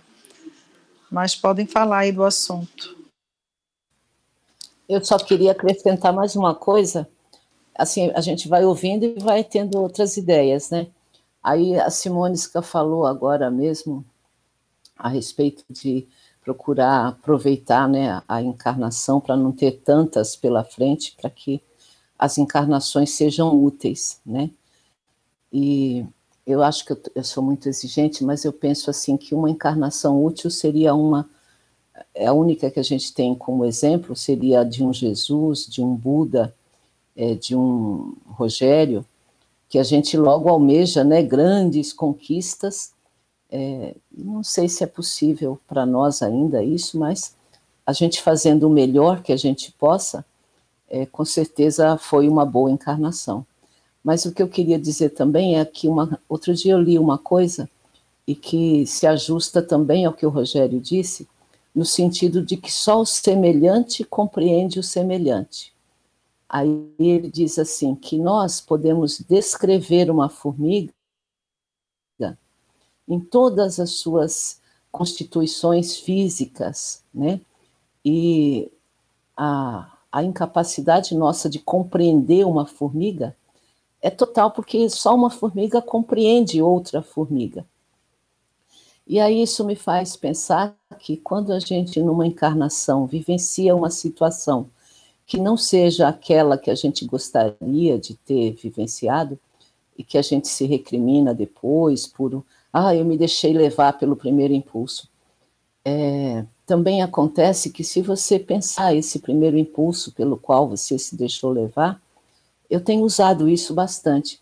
Também é proveitoso na medida em que eu me deixei levar por um primeiro impulso, eu posso compreender o outro que se deixou levar pelo primeiro impulso também, né?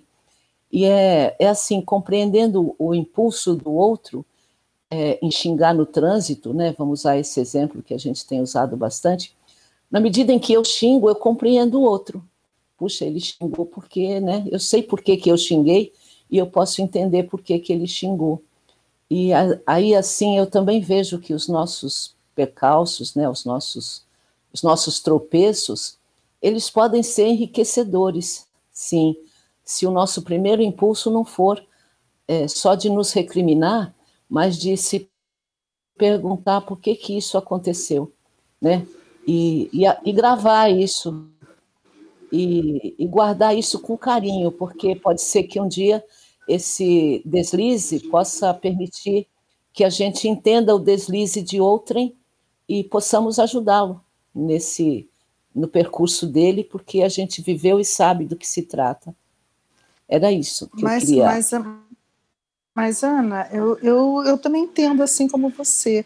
Só que eu, eu vejo assim, o primeiro impulso, acho que a gente nunca vai conseguir é, ultra, entender os impulsos posteriores se não passar pelo primeiro impulso. Isso aí eu acho que é, um, é, é, meio que natural, né? A gente viver aquele primeiro impulso. Se você tomar uma decisão com aquele primeiro impulso que não for muito boa, vamos dizer assim, isso vai, vai, vai entrar em você como um aprendizado. É isso. ficar atento nesse sentido né? Isso. No segundo, aí até você poder conseguir controlar o primeiro, o segundo, que você já vai estar mais consciente, mas é evidente que nesse processo você vai errar muitas vezes nesse primeiro impulso, mas você já tem consciência desse método, né, dessa ferramenta, isso, e você isso. vai ficar atenta a, no, nos posteriores impulsos que você for tomar. Então eu digo, é, é um, realmente é um processo. Então, tudo é válido para esse processo de desenvolvimento da gente, e a gente, o aprendizado, eu acho que não dá saltos assim, né? Você tem que estar tá vivenciando e degrau Exato. por degrau, e a coisa vai acontecendo. Mas eu, mas eu digo você acelerar isso, entende? Talvez isso seja mais uma inquietação minha mesmo, porque eu, eu vejo assim, na minha concepção, para mim, eu, eu, se eu puder acelerar, se tiver jeito de eu acelerar isso, eu vou tentar fazer. Entende? Eu falo isso por mim.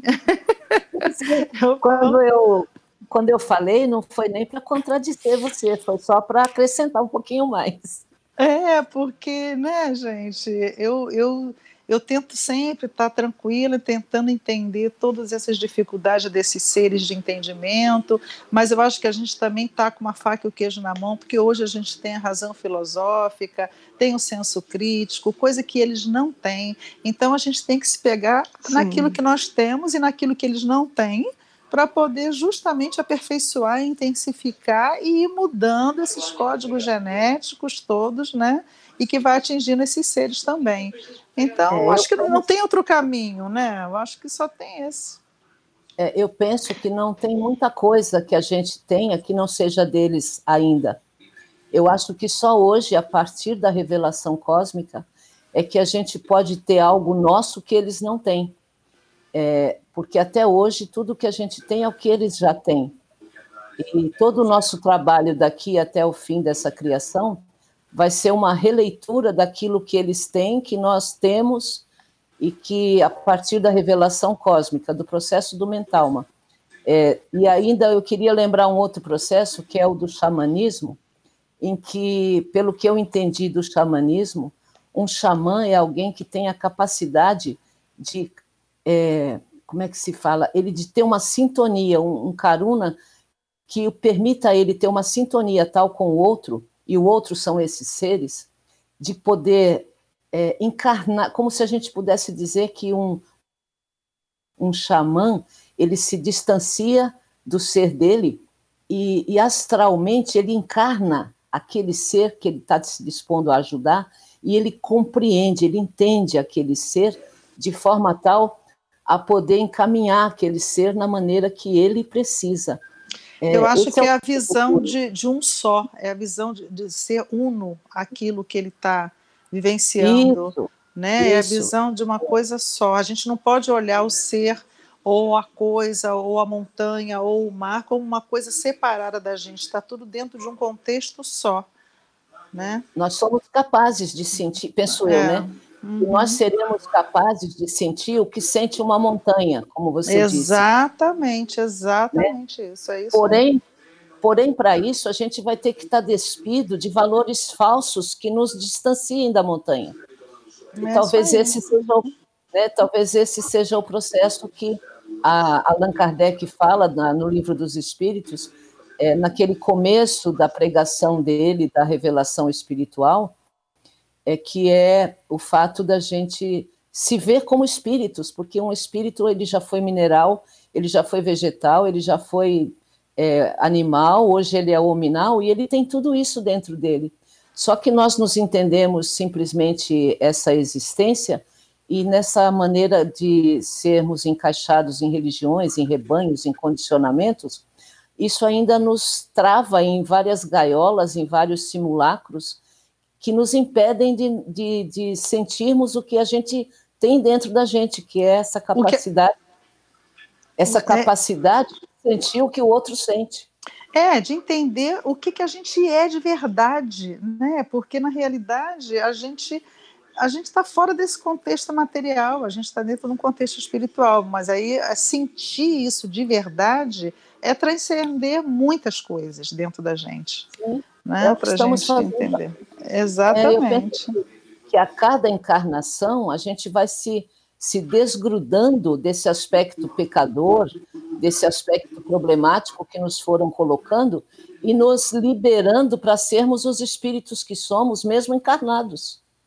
Por isso que Elan fala que é bom, é, a gente precisa começar a treinar isso no sonho, né? Então começar a exercitar isso no próprio sonho, porque é uma realidade que a gente vai viver, que é a nossa de verdade, e a gente quando morrer, se morrer de repente, a gente já está dentro mais habituado nessa nessa outra dimensão, né? Então a gente tem que começar a treinar com os nossos sonhos.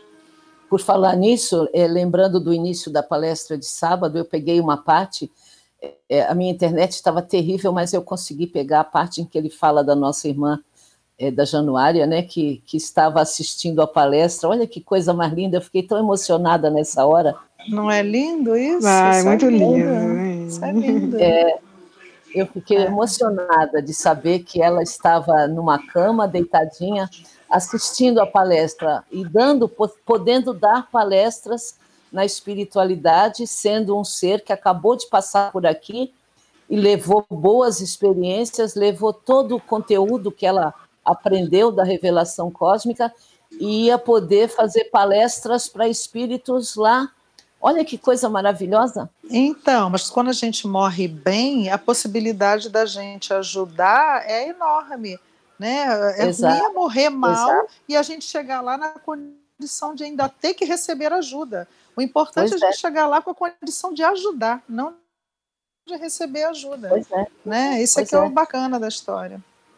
Exatamente. Quem, quem morre acreditando que depende de um juízo final, está ferrado, né? E, e é. a, a, humanidade, a, humanidade, quase toda foi adestrada dessa maneira, né? Que depende dos deuses.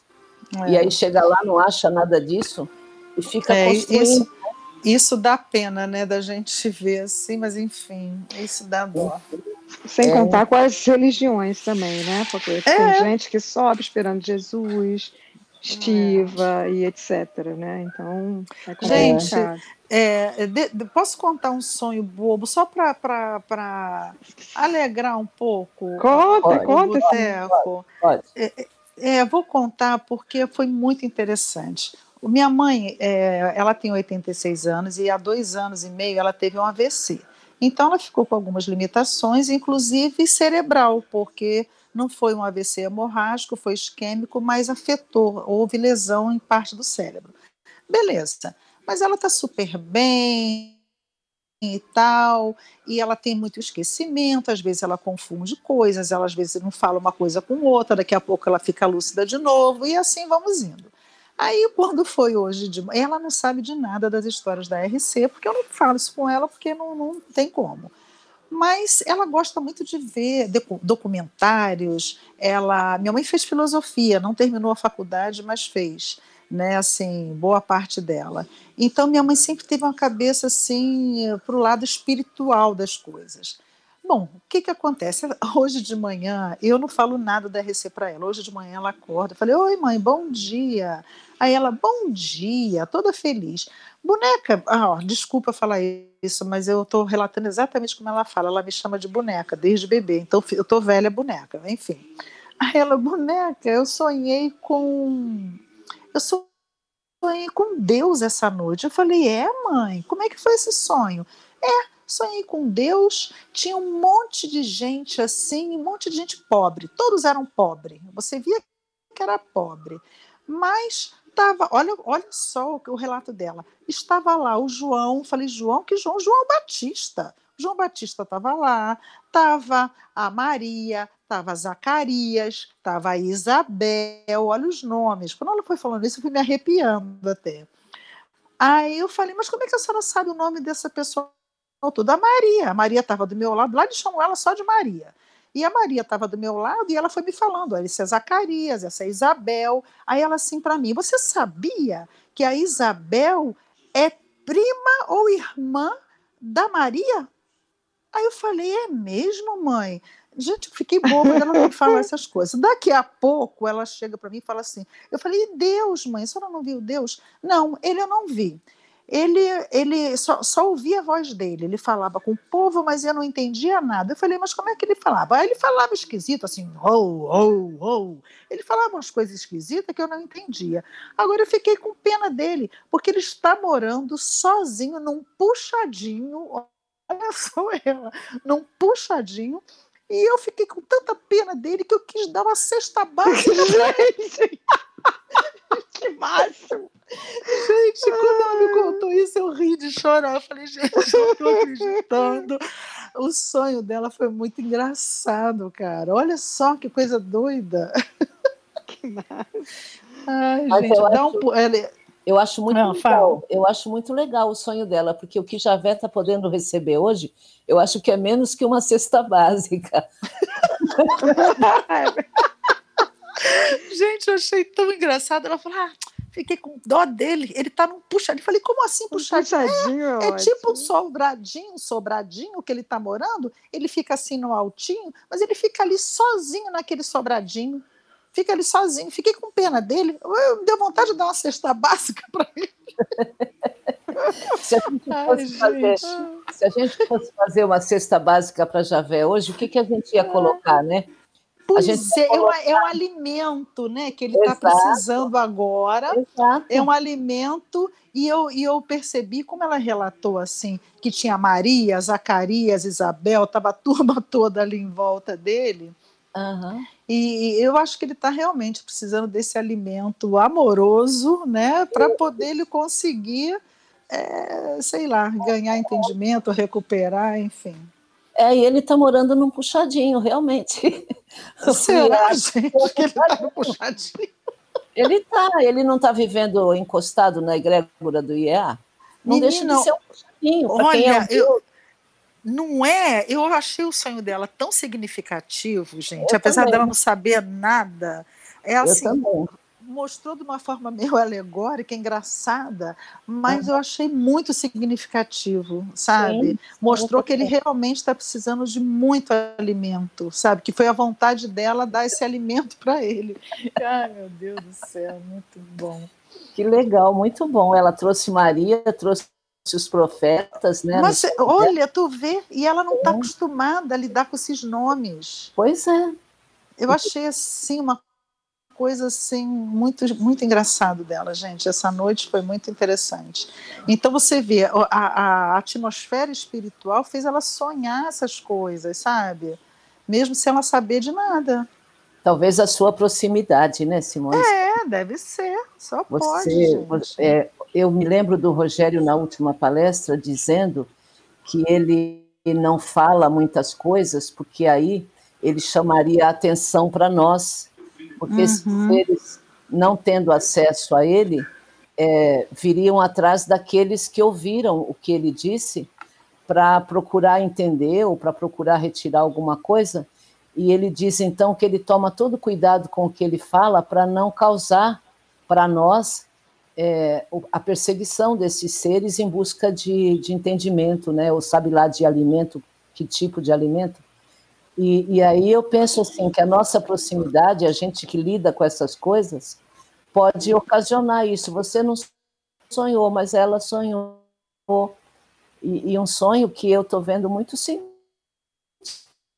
Não, eu vi total sentido, gente, mas ao mesmo tempo foi cômico a forma que ela relatou, a maneira que ela, ela contou, aquela é. maneira assim muito desinteressada daquilo, sabe? Sem entender é. aquilo, mas contando com muita naturalidade, muito é engraçado, gente. É, muito legal o sonho dela. É. Pessoal, o Ari está hum. tentando falar já tem um tempão.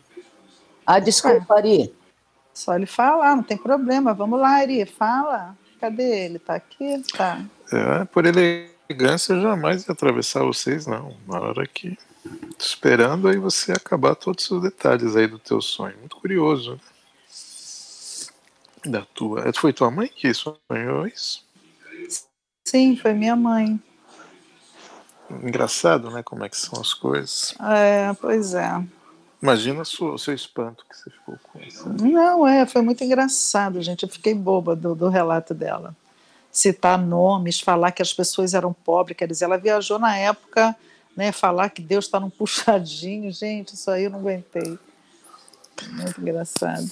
É um, é um ponto de vista, né? Ele tá, não está num puxadinho. Né? Eu concordo com ela, que ele tá num puxadinho. Dependendo aí da, da ótica que se vê, do, do Deus que se entende, né? É. Mas é, tempos, tempos muito desafiadores esses que a gente está vivendo, né? Tive uma ouvindo como vocês devem ter ouvido também aí a palestra desse sábado do Rogério, algumas colocações que ele que ele colocou. E eu não sei se foi você ou a Ana que fez esse comentário agora da, é, da preocupação que ele sente em falar determinadas temáticas, né, para que as pessoas que estão envolvidas com isso não virem alvos de, é, é de projeções mentais ou de determinadas, é, enfim, esse alvo né, do, dessa gula é, divina desse, desses, desses seres pretensamente deuses aí, né? Mas, em certa medida, eu, eu não sei realmente mais se esse expediente funciona, porque com certeza todos nós, de uma maneira ou de outra, é, já somos alvos disso e eu, pelo menos, sinto isso, eu vejo isso no dia a dia, me, em certa medida, me envolvo muito com essa questão, né? É, Devo ser um dos poucos ainda que ainda faz uma. Como é que eu posso chamar? Uma, tem uma relação não tão excludente com esses seres, né? E que ainda, em certa medida, ainda acho que é, ainda vai uma, uma permanência muito grande deles nesse nosso contexto. Acho que essa relação nossa com eles ainda está muito longe de, de diminuir, o que dirá de acabar. Seja por conta justamente dessa necessidade que se apresenta a cada dia deles, de se conhecer mais, de se humanizar, ou seja lá o que for que o faz com que eles consumam aí as nossas energias, né? Losh, como os americanos aqui gostam de chamar. É, mas eu vejo que é, eu sempre procuro ter uma relação muito menos conflituosa com tudo isso. É, e, e, acho que a nossa relação com essas forças ela não é tão superlativa quanto é a do, do Rogério nesse contexto. Muitas vezes o, eu, eu vejo que o Rogério ele se iguala a muitos de nós, ou se colocando menor do, do, dos homens, né, como ele mesmo se coloca, bem a realidade dos fatos. Né? A, o embate que acontece nesse sentido dele com essas forças titânicas é, e a envergadura dele para com esse embate, ela me parece, sempre me pareceu, continua me parecendo cada vez mais, um tanto quanto distinta da nossa, né? E, e, e, por vezes eu, eu me vejo, eu me pego e percebo com todos nós essa né, preocupação em tentar cadenciar essa relação na mesma cadência que ele conduz esse bailado, né? da forma como ele se posiciona com esse balé que já vem de longe, de muito longe, Hoje mesmo, se eu não me engano, o Reinaldo estava fazendo alguns comentários sobre isso, e ele fez ali um ampassando de uma série de supostas encarnações aí do Rogério. Quando eu coloco essas supostas, é até por elegância ele mesmo, viu, gente? Não é por grandes desconfianças disso, não, mas, enfim, até para ser elegante com, com a posição dele com relação a essas coisas, a gente coloca dessa maneira mais abstrata, né? Algumas pretensas verdades aí. Mas, de qualquer maneira, o Reinaldo estava fazendo isso e ele é, chamou atenção de uma coisa, né? Dentro desse panteão de existências aí que, o, que esse, essa consciência que nós conhecemos como Rogério aí teria vivenciado, a gente teria a própria figura de Moros com isso, né? Então, isso é uma coisa longa, isso é uma coisa é, de um embate que vem de muito, muito, muito tempo. Então, é, eu estou fazendo esse tipo de colocações porque muitas vezes eu me pego, e pego muitos de nós, é, procurando ter uma relação é, com tudo isso é, ao pé e ao par do que ele consegue ter isso, né? É, como ele consegue conduzir essa situação. Eu, eu não consigo ver nenhum de nós, nem de longe, tendo uma relação como é que eu posso chamar, tão tranquila quanto ele tem com isso, porque na minha avaliação a posição dele é desesperadora né, e desesperante, por algum motivo ele, é, ele consegue não cortar os pulsos, ele consegue não ter surtos psicóticos, ele consegue ainda manter o seu juízo no lugar, apesar de tudo. E, e essa avaliação eu acho que ela é importante justamente para que a gente é, faça uma valorização ah, desse momento de cada um. Né? Eu, eu, por vezes, eu, eu pego, e me pego, inclusive, é, nos nivelando todos dentro de um determinado padrão de comportamento, de entendimento das coisas. Afinal de contas, temos acesso a todas essas informações. É, em certa maneira, eu, eu às vezes me pego e vejo outros irmãos também se sentindo um quanto privilegiados por conta disso. Mas a realidade dos fatos, a realidade da, da vida, ela tem mudado muito, muito pouco nesse contexto, para cada um individualmente. O progresso que nós temos nos desafios da vida, nos embates da vida, eles não têm sido é, à altura deste, é, dessas informações que nos chegam e não somente a altura dessas informações que nos chegam, mas como nós também não temos conseguido deglutir isto e ter alterações de postura no nosso dia a dia para com os outros, principalmente com o nosso próximo, aqui o bem próximo mesmo, né, o familiar, o amigo, aquela pessoa que está mais próxima da gente, é, e também com essas próprias consciências, né. É, novamente, eu até hoje ainda utilizo para com essas consciências na ativação de determinadas práticas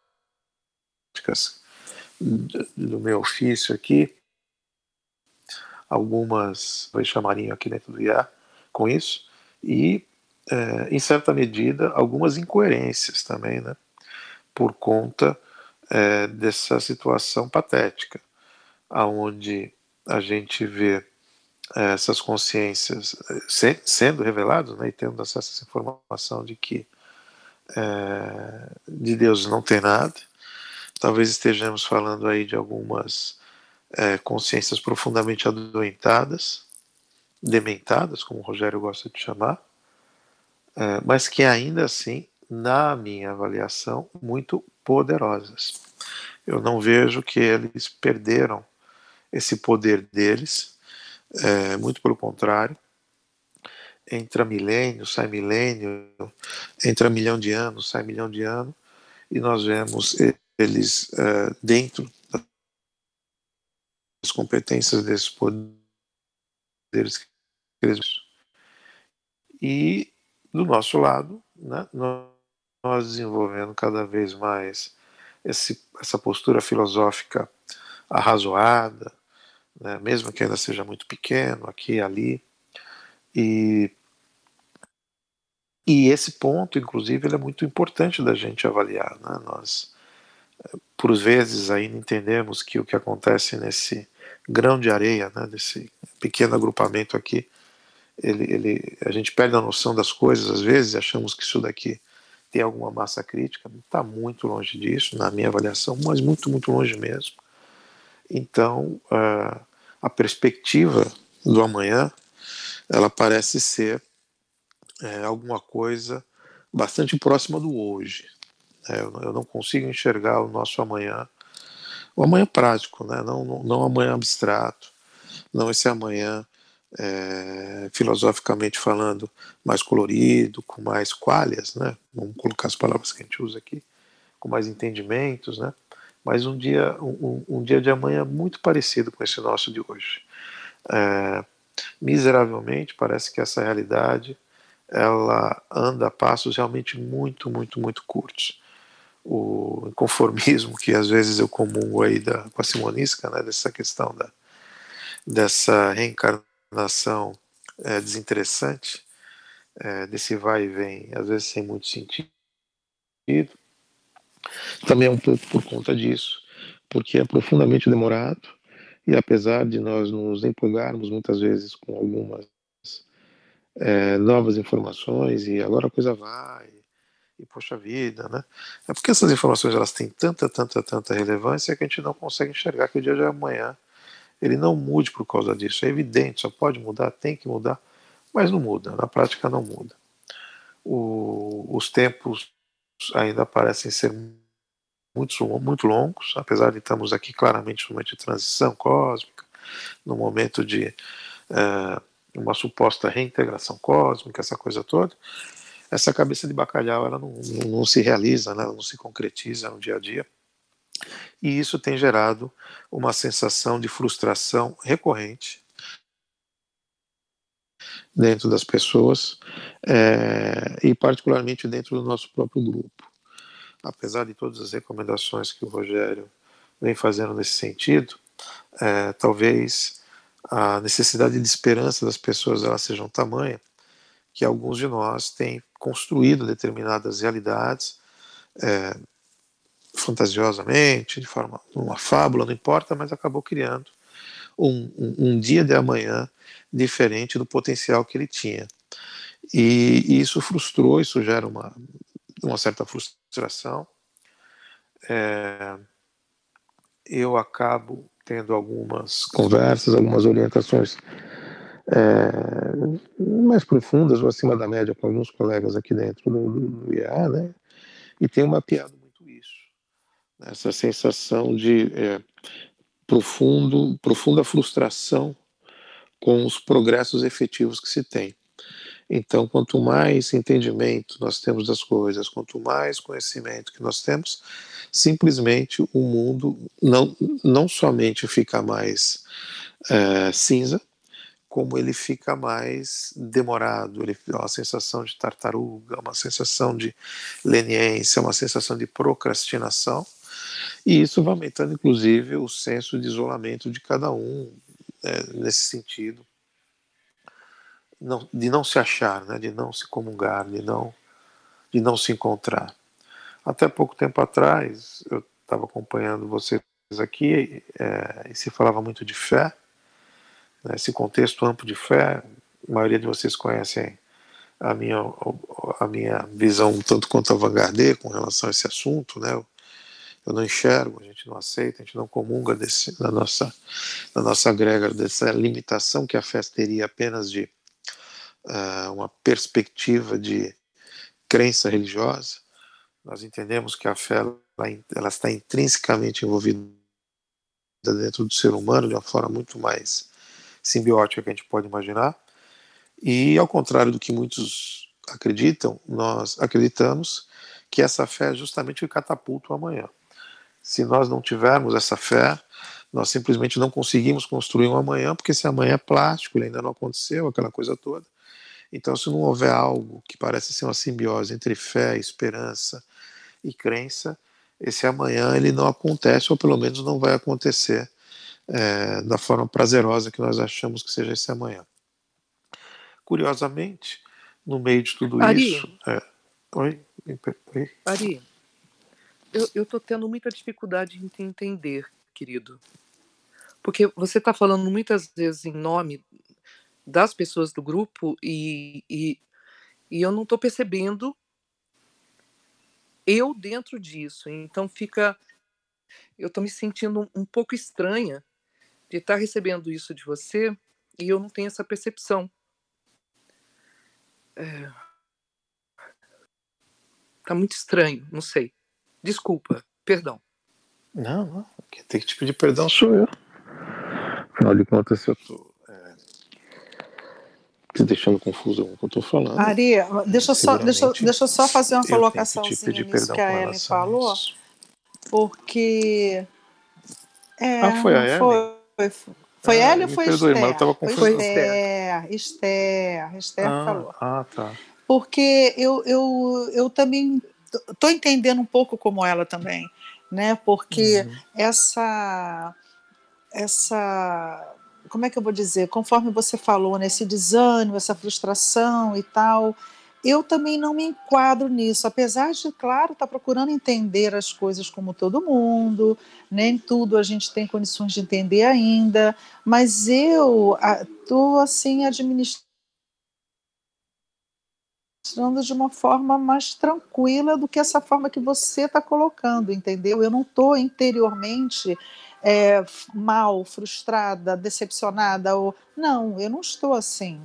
Eu, eu sinto assim que, que, que, cada um, eu por exemplo, eu tenho, eu quero desenvolver o que eu puder desenvolver mais rapidamente, porque é uma coisa que eu não tenho satisfação de encarnação, não tenho mesmo, não acho isso legal.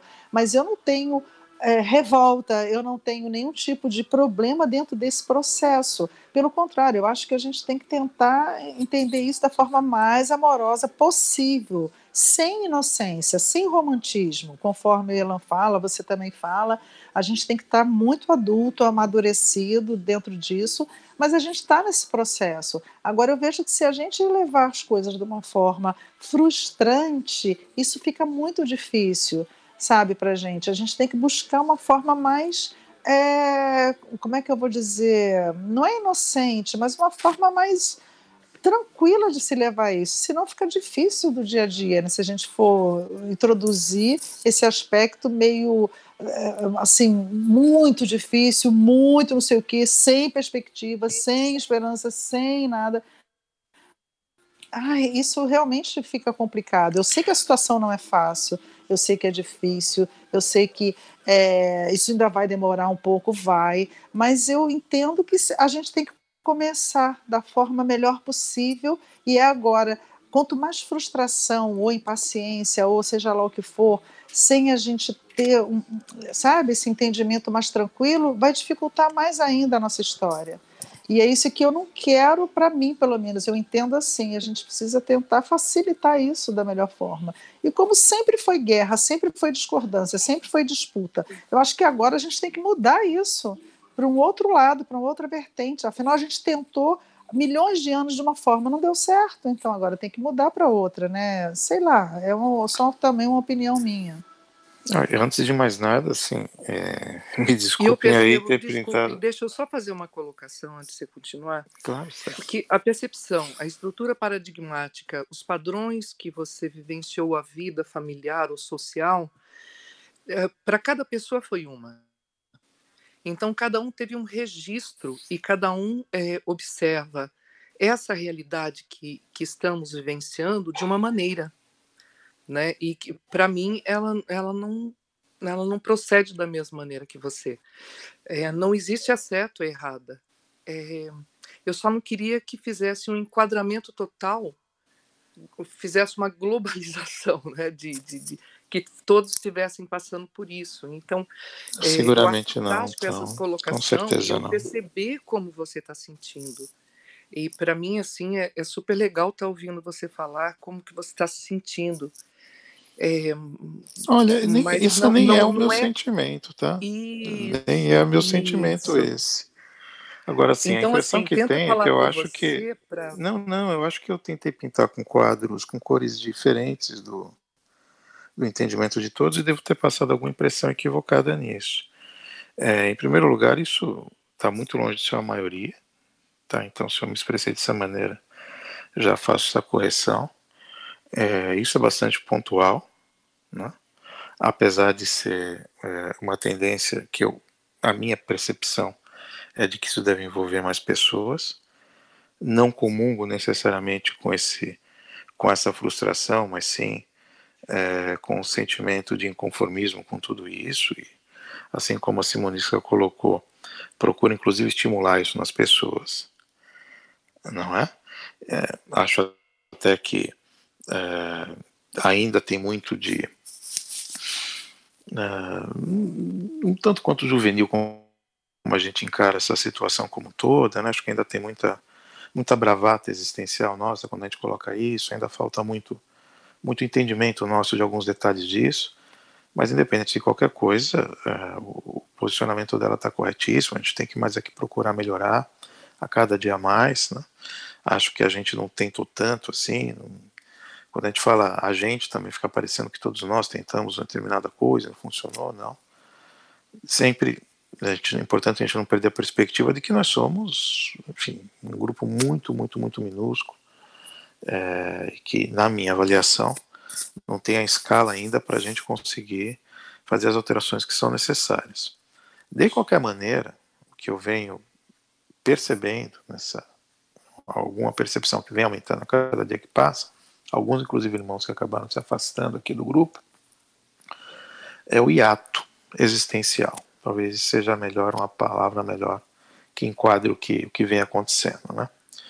É, por conta de todo esse conhecimento que veio, que surgiu e que apareceu, e para alguns fortaleceu, para outros veio somar, para outros foi uma revelação, como o próprio nome coloca, para outros é, vê uma certa revolta até, né? tem um outro aí que é um pouco mais acerbado, mas é, eu andei percebendo essa sensação tanto quanto comum, que é, é, foi, foi tirado algo e algo não foi colocado no lugar. Esse algo, aparentemente, pelo que eu é, consegui identificar, é uma sensação é, morna que a fé passa naquele acalento que, que, que a fé é, desarrazoada, vamos colocar dessa maneira, ela passa para as pessoas. E isso é, vem gerando um, um conformismo razoável. Né? Não é uma coisa pontual, não é uma coisa, uma coisa que tem mexido muito com essas pessoas. Ou seja, não é aquilo que eu imaginava que fosse, até aí tudo bem. Uh, também parece que não é algo que vai acontecer amanhã, mas está faltando algo no meio disso. O resumo disso, eu acho que o Rogério colocou bem apropriadamente há um tempo para trás, que ele disse que a gente ia ter que sair do estado da infantilidade e passar para um estágio mais maduro da vida, pulando a adolescência. Algo assim que ele colocou, não sei exatamente essas palavras, mas acho que o perfil, a, a ideia foi essa. O que eu estou comentando aqui, o comentário que eu fiz, é que eu estou começando a perceber as sequelas que têm ficado com isso. E que nem todos dão esse salto grande entre esse buraco, né? E chega do lado de lá de uma forma íntegra, mentalmente íntegra, e que conseguem colaborar com isso. É, e aí fica uma sensação complicada, né? Porque uns conseguem, outros não conseguem uns vão mais fácil, outros não vão, Mas não é exatamente assim como alguns conseguem bastante, outros conseguem pouco. Não, os que conseguem pouco, é, nessa metáfora que eu estou utilizando, dói. Né? É dor do que a gente está falando. Tem muita, aparentemente, novamente, não quero aqui, em maneira nenhuma, das sensações de estar tá levando isso para generalidade, até porque é, existe bastante gente bastante resolvida, muita gente realmente, é, bastante resolvida aqui dentro do grupo, que seguramente vai conseguir é, é, dar, dar, dar, ajudas superlativas nesse desafio, nesse suposto desafio, é, que é conseguir dar um destino razoável para esse universo, que é assim que eu coloco o desafio. Né? O desafio para mim ele tem uma, uma grandeza um pouquinho maior do que para as outras pessoas. E como é que fica, né, essas outras pessoas? Como é que fica isso? E o que é curioso, que eu tenho percebido nisso, é que algum arremedo do que a gente entende como fé ultrapassada, fé não esclarecida, é, fé infantilizada, vamos colocar dessa maneira, que talvez seja o menos vexatório para se colocar isso daí, é, parece sim que ainda é necessário. Né? Então, aparentemente, nós olhamos para esse processo todo, e não somente para eles, não, a gente, a gente tem olhado para vários aspectos do que aconteceu de uma forma, como é que eu posso dizer, uh, debochada, de uma forma excludente, olhando as muletas que foram utilizadas por muitos e que, novamente, nessa avaliação que eu faço aqui, alguns ainda precisariam utilizar, como algo totalmente despropositado, algo demodé, algo que é, não está nem um pouco alinhado com a nova filosofia cósmica que nos é passada. E, e o que chama atenção nisso é que se a gente estivesse falando de pessoas profundamente religiosas, né, o, o beato aqui, independente de qual seja a sua religião, né, aquele que fez, que depositou realmente uma fé em alguma coisa não muito, não muito congruente. Não é disso que a gente está falando. Ari, eu não estou eu não tô entendendo aonde você quer chegar, porque eu não sei se você está querendo colocar que é necessário existir fé, e para mim aí eu não sei qual é a diferença que você faz de fé e muleta. O, o que é que está te perturbando? Eu não estou conseguindo entender. Desculpa novamente. Bom, não há nenhuma perturbação, né? É, talvez é, nem, nenhuma agonia. É mais uma constatação, era uma observação, talvez, que eu gostaria de passar para vocês, e que é, por trás da fortaleza que muitos de nós têm é, encontrado nisso tudo, e em certa medida uma vontade muito grande de crescer, de melhorar e tudo mais, há algumas pessoas é, dentro do nosso grupo com um inconformismo existencial muito grande, muito agudo. Dessas aí sim, talvez haja é, algum desconforto, como você mesmo colocou.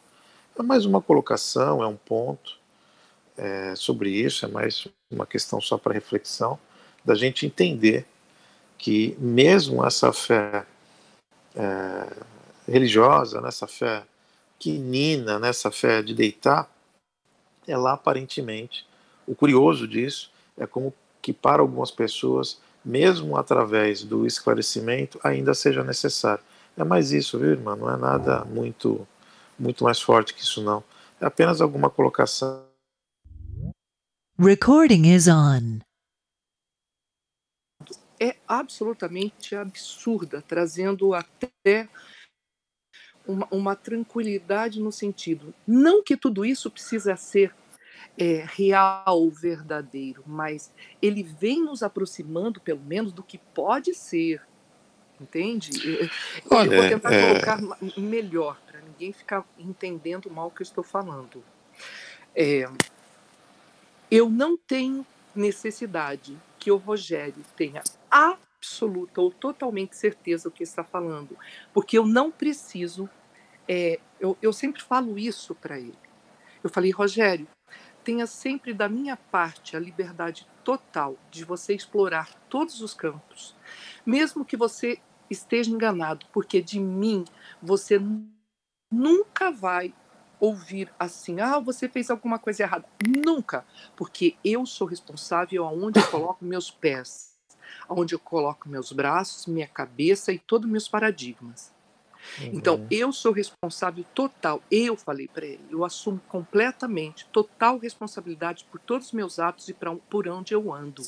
Não precisa se preocupar em nenhum momento da minha parte de você estar tá é, causando ou criando um karma. Da minha parte, não. Porque eu, eu acho que nós temos irmã, que, que, ser responsáveis. E assim, uhum. ah, eu estou na dependência dele do que ele fala. Não, eu não estou. Eu, acho que nem é isso não. dele, nem trazendo uma responsabilidade é. para ele ou não. Eu estou caminhando junto com a ele, observando esse estado profundo de uma inteligência, de uma capacidade, de um... ele é brilhante em tudo que ele faz. Então, assim, eu tenho uma percepção muito intelectual, amorosa, mas muito intelectual e verdadeira em cima disso. Então, ele, é, eu não preciso que ninguém me salve. Eu não preciso, eu, eu, eu, eu fico fico assim chateado porque eu venho de uma família que eu, eu até referi já. Eles eram ateus, eu nunca tive a questão de fé, eu nunca passei por isso. Então, assim, eu não. Eu, quando ele estava trabalhando, então eu trabalho. Eu, uma das percepções que eu tenho é, é muito a estrutura paradigmática que nós criamos e nós nos alicerçamos em cima dela, então nós temos que ser flexíveis, observarmos tudo livremente. Eu sempre faço, eu faço um, um é, uma correlação. Sabe o funâmbulo? Funâmbulo é um exercício que a gente faz, por exemplo, no teatro, que você põe uma linha imaginária e você tem que andar sobre ela. Então, é o seguinte: nós, seres humanos, criamos um chão muito fixo, com verdadeiras, uma estrutura paradigmática, e a gente fica dançando sobre ela. Então, para mim, eu já não faço isso há muito tempo. Eu pego uma linha, uma corda e ando sobre ela. Para mim, as verdades são essas. Então, o tempo todo eu não preciso que ela seja fixa. Eu simplesmente estou transitando em cima disso, observando e nunca parando em uma só. Então, se você tem essa flexibilidade em você, você simplesmente não tem mais nada fixo. Fixo no é, quê? Seguramente, Porque toda essa história foi é, deturpada ou contaminada ou manipulada. Então, na verdade, nós não temos nada verdadeiro. Então, a gente estar observando livremente isso o tempo todo é fantástico. Você entendeu? Então, assim, o quanto Entendi. mais rápido as pessoas se libertarem e não terem que provar nada e simplesmente observarem o que é o óbvio, tem coisas que são óbvias. Então não precisa nem de fé nem de nada, é o óbvio, cara. Agora, todo mundo está dentro de si para vencer esses paradigmas e conseguir não mais ter um chãozinho sólido para andar, mas sim ter só um, um, uma corda bamba que você vai. Ah, isso não é assim? Ah, que legal, então é assim. Ah, então você está sempre se movimentando no sentido de, da, da liberdade. Né? Então você não precisa ter Desculpa, desculpa, querido. Não, não tem, não, você não tem que desculpar nada, não. Pelo contrário, pelo que você está comentando, irmão, seguramente você é, faz parte de um, dos expoentes que a gente tem aqui no grupo das pessoas é, mais resolvidas, esclarecidas com relação a esse ponto, né? Não é, é isso, é natural. que a gente teve experiência antes eu tive muita experiência antes de grupos extraterrestres, grupos de, de pesquisas, de criar uma nova sociedade, onde a gente estudou tudo isso. Entendeu? A gente fez, toda uma grande parte e, e, o Rogério veio conectando tudo isso brilhantemente. O, o cara é um. É foda. Ah, não, realmente, assim, a, admiração que você sente por ele, é, você pode ter certeza que muitos de nós sentimos na mesma medida. É, e dentro desses exemplos todos que você mesmo colocou. Mas eu reconheço que existem pessoas que é, têm isso mais resolvido e tem outras pessoas que não têm isso mais resolvido. É, não é o simples fato da gente entender isso como coisas óbvias e que para a gente fazem todo sentido do mundo e que, inclusive, temos dificuldades até de não entender, que faz com que essas outras pessoas não entendam.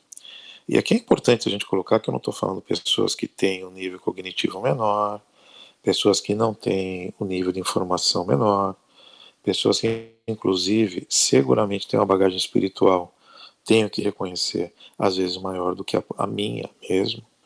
É, mas tudo isso parece que não é suficiente para a questão. Né? É, E eu tiro uma média justamente por nós, né? A fé que todos nós temos nisso, ela é imensa. Né? Nós estamos falando de, de uma pessoa que não há uma única evidência de tudo isso. Uma, não é duas, é uma. Não há uma única evidência de absolutamente nada disso que está sendo falado. Para alguns, é, isso é lastreado no que se convenciona chamar de bom senso, de coerência. O famoso faz sentido, né? faz muito sentido. E não é possível que alguma coisa tão bem costurada, tão bem alicerçada, né? Enfim, com tantas cores, com tanto enredo, ele possa, possa não ser verdade. Né? E para alguns, isso é o, é o que lastreia né? a, a conduta nesse caminhar da revelação cósmica, essa coisa toda, chamemos como nós queremos. Na minha, no meu caso, ele é um pouco diferente. Eu sei que ele está certo. É uma coisa um pouquinho mais consubstanciada. Né? E aqui é um pouquinho o mérito dele também, que ele conseguiu abrir algumas coisas aí que é, muita gente tentou e não conseguiu, ele conseguiu, e, enfim, isso me dá um, um lastro muito maior nas coisas que ele fala e, enfim, tudo isso que, que é o que nós é, caminhamos aqui junto com ele. Mas o que chama atenção é que, apesar de tudo isso, apesar de isso fazer tanto sentido e, e para nós ser, ser uma verdade, uma verdade eu não vou dizer, mas uma, uh, uh, um panorama inexorável de realidade construída, para muitas pessoas ainda não. E mesmo que se acredite nisso, é, falta. Isso é que é impressionante. Talvez eu tenha não tenha conseguido expressar isso, ou não deu tempo de eu colocar isso. Mas o que, eu, que me chama atenção em algumas dessas análises que eu fiz com algumas pessoas aqui do grupo é que como é possível que com tanta, tanta, tanta informação ou pretensamente conhecimento, como alguns gostam de chamar, gostam de chamar o que o Rogério passa, é, isso não tenha conseguido acomodar algum nível de ansiedade existencial de alguém. Porque isso simplesmente é imenso. Isso são respostas, isso traz todo um colorido para a vida, isso dá uma vontade de acordar de manhã, tá, dá uma certa revolta, mas vamos lá, vamos, né? E como é que é que isso não pode saciar a sede é, de fé de alguém. E, talvez essa seja a minha grande admiração, irmão, e foi por isso que eu trouxe essas observações, porque não passam de observações. É, como é que é que algumas pessoas ainda podem sentir essa sede? É, e, e, aqui também é importante deixar claro que ninguém está falando que é um, um, um, um Deus é, patriarcal, enfim, aquelas visões todas de Deus que a gente tem, não, mas parece que se tirou e tirou muito né, de muitas pessoas. Tirou, é, tirou todo, todas as penas, tirou a fronha, tirou o travesseiro. Não há simplesmente onde a pessoa acomode a cabeça dela. Né? E, e é, de tempos em tempos essas pessoas têm necessidade disso ainda. Né? É, e, e o que é curioso disso é que eu também percebi que isso também acontece do lado de lá. A gente tem uma relação com essas pessoas daqui, como a gente estava falando, essa relação de fé, mas essa relação de fé, ela também acontece do lado de lá, um tanto quanto as avessas, mas ainda acontece e aparentemente ainda vai continuar e vai continuar durante um bom tempo. Ah, excetuando essas pessoas que estão aqui dentro, né, que, que, que teriam essa, essa, esse, essa, esse pretenso, essa suposta é, é, necessidade de fé que eu estou colocando, há um outro grupo, é, esse sim um pouco mais amplo, um pouco mais extenso, que tem dificuldade de conviver com é, quem ainda tem fé, nesse sentido, e que é difícil acomodar o dia a dia tendo esse nível de esclarecimento dentro de uma casa com quem não tem, tendo amigos que não tem, esposo, esposa, marido, mulher, filho, filha, aquela coisa toda, irmão. E, e a agonia só é diferente, né? É a agonia do estar ali sem poder saber como conviver com isso.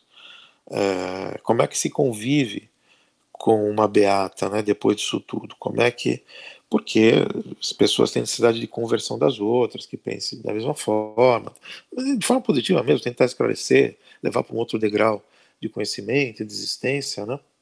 Uh, e como, no caso dessas pessoas, ele não consegue é, provar o que ele está falando, ele também não consegue desprovar o outro lado também. Né? É, é, o problema do ateu.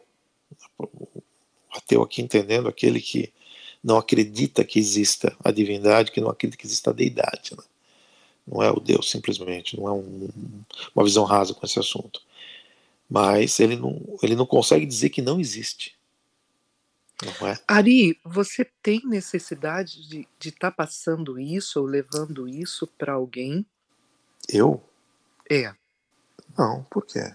Te pareceu não, isso? É porque isso, é porque eu não estou entendendo de quem que você está falando, porque o, Rogério, de maneira alguma, ele tem. Eu percebo que a maioria das pessoas que eu, pelo menos que eu estou convivendo agora nesse grupo, eu acho que todas elas são muito bem resolvidas. Pelo contrário, eu acho que pode estar num processo ainda inicial de estar observando isso, mas eu percebo que as pessoas são extremamente resolvidas.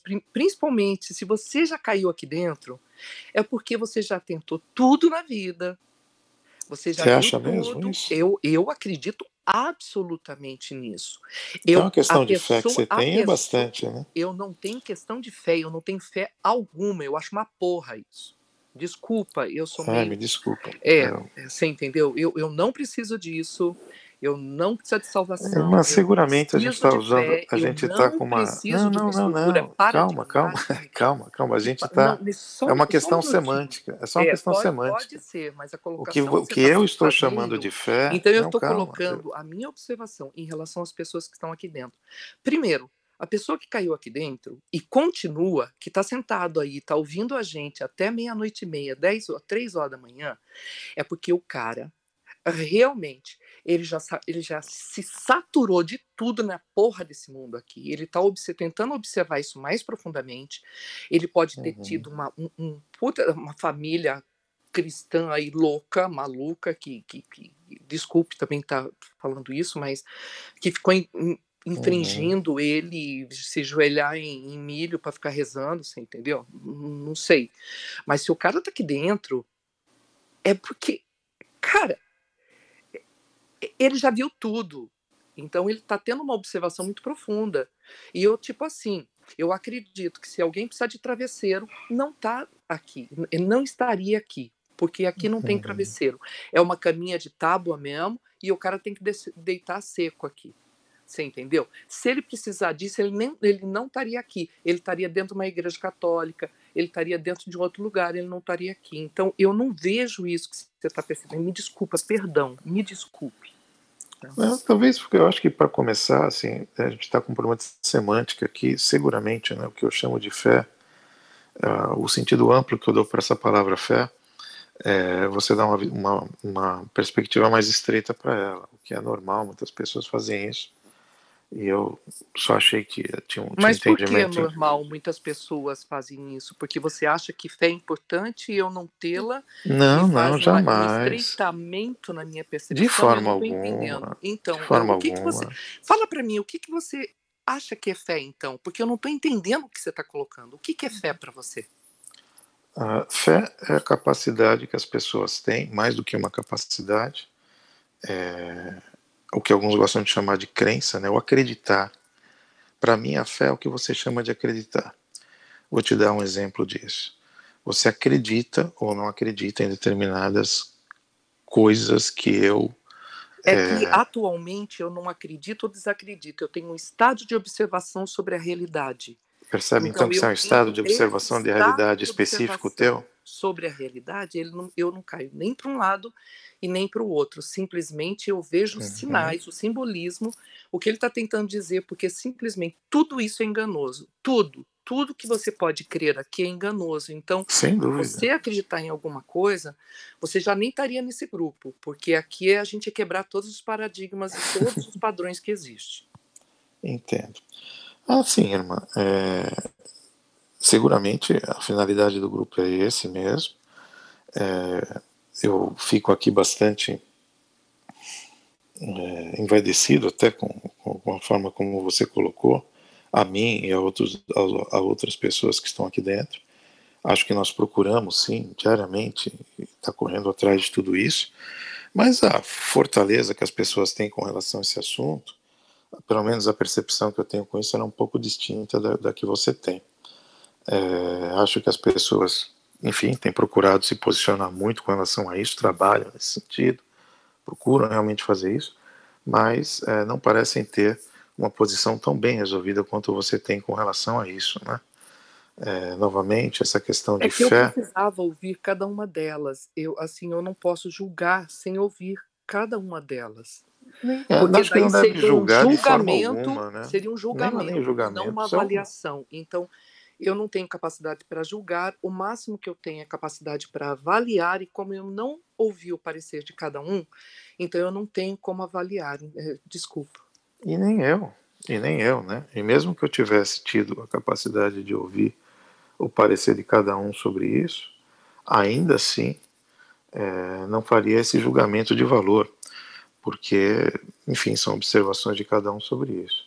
A minha avaliação é, que carece profundamente de métrica e com certeza de volume para chegar a alguma consideração como essa que você está achando que eu cheguei a algum lugar, são apenas algumas observações de algumas pessoas é, que eu achei que era apropriado levar isso para observação de todos, porque tenho notado é, que muitas pessoas, apesar de terem se posicionado como muito bem resolvidas com relação a tudo isso, como você vem se, se colocou, né, como você tem é, se posicionado com relação a isso, apesar das palavras serem isso, as ações não têm sido na mesma medida. Né? Então, talvez, eventualmente, apesar de todo o esclarecimento do, do, nosso irmão com relação a isso, e algo me diz que ele também tem um pouco de noção disso, é, todos nós temos a fé ou a crença em algo.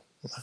Nós construímos, na verdade, um conjunto de crenças e que nos faz levar para o dia de amanhã.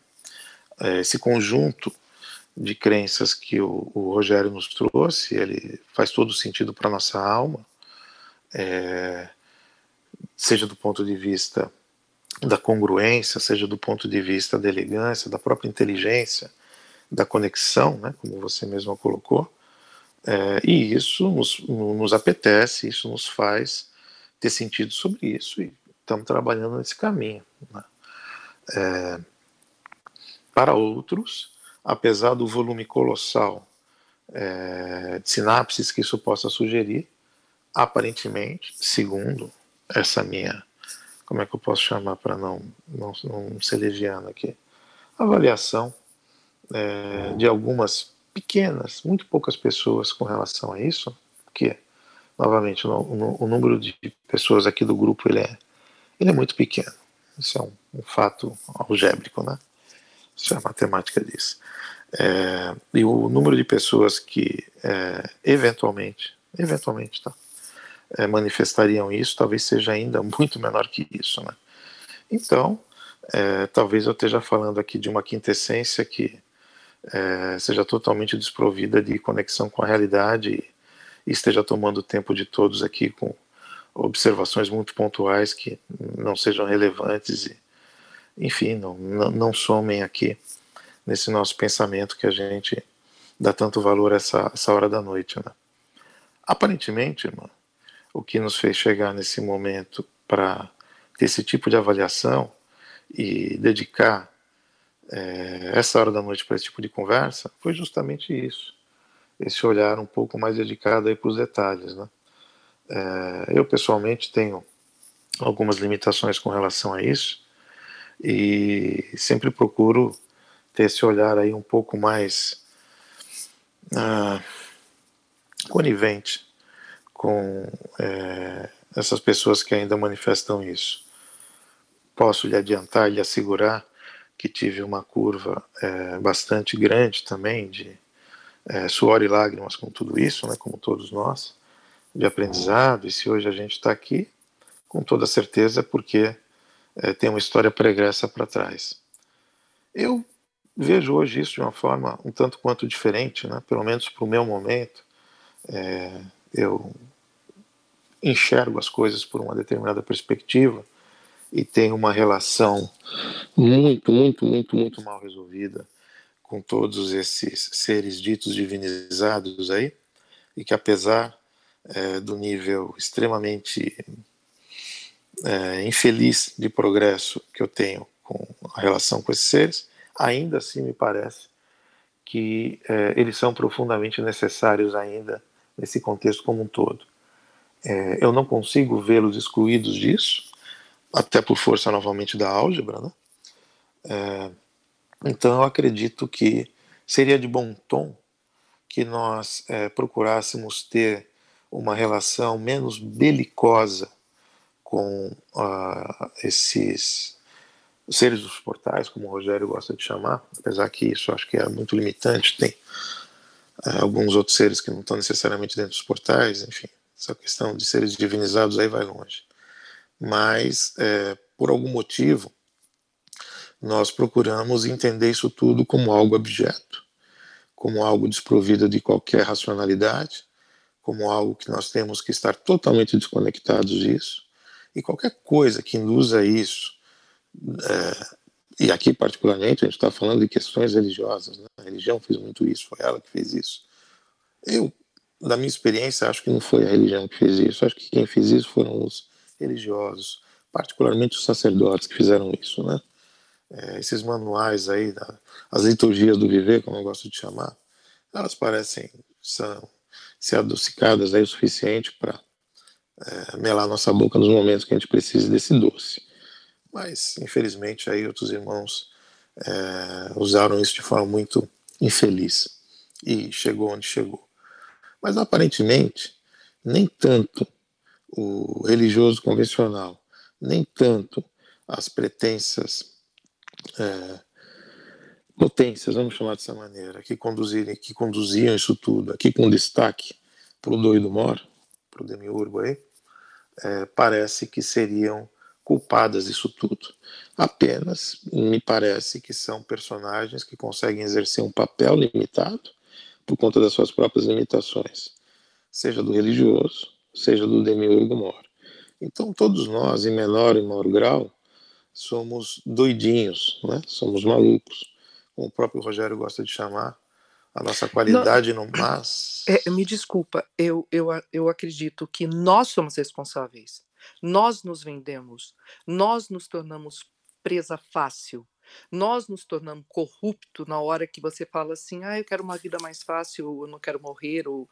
A, a vida tá aí, cara, entendeu? A gente vai ter que encarar todos os problemas. Então, assim, é, dentro de uma pesquisa que eu fiz, na verdade, nós mesmos criamos a teia. Todo mundo pensa que nós somos a mosca que está presa, mas não, nós não somos. Nós somos uma, uma aranha que criou, foi co-criadora dessa teia. Então, nós temos que assumir a nossa responsabilidade. Eu não olho a responsabilidade dos seres. Eu faço um estado de observação em cima em uma avaliação, essa parte cabe aqui, aqui, aqui, aqui. Mas, historicamente, quem está se deixando corromper e se usar somos nós. Nós temos que, que tomar posicionamento perante nós mesmos, sabe? Porque senão você vai culpar sempre Deus, o extraterrestre, não sei quem, não sei quem, não sei quem. Então, é, é você se colocar como um ser que está puta merda, cara. Por que, que eu estou deixando levar por isso? Os problemas deles sempre vão existir. Essa criação que nós estamos aqui duvidosa, é, esse, essa criação problemática que a gente vai ter que estar tá aqui dentro e resolver, e é a gente encarar e, como eu falei outro dia, o que, que nós temos que fazer? É lavar banheiro? Então deixa aqui, é para ir para a nave lavar, lavar banheiro? Ah, é encontrar teoria matemática para solucionar? A gente tem que encarar tudo. E entrar nessa, você está dentro de um universo, preso dentro de um universo que está tudo ferrado. E se você descobriu que está tudo ferrado, o que cabe a você, qual é a sua parte? Então, o que, que você está determinando dentro de você que você está perpetuando isso?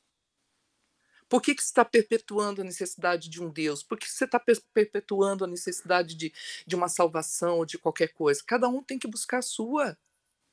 Encontrar e saber. Estamos aqui presos dentro de uma, de, um, de uma célula aqui que está com mil problemas. A gente vai ter que se reunir agora, unir, fazer a maior força possível, porque está todo mundo chorando, cara. Tá todo mundo tá com problema, tá todo mundo tem, tem milhares de anos aí de história aqui dentro.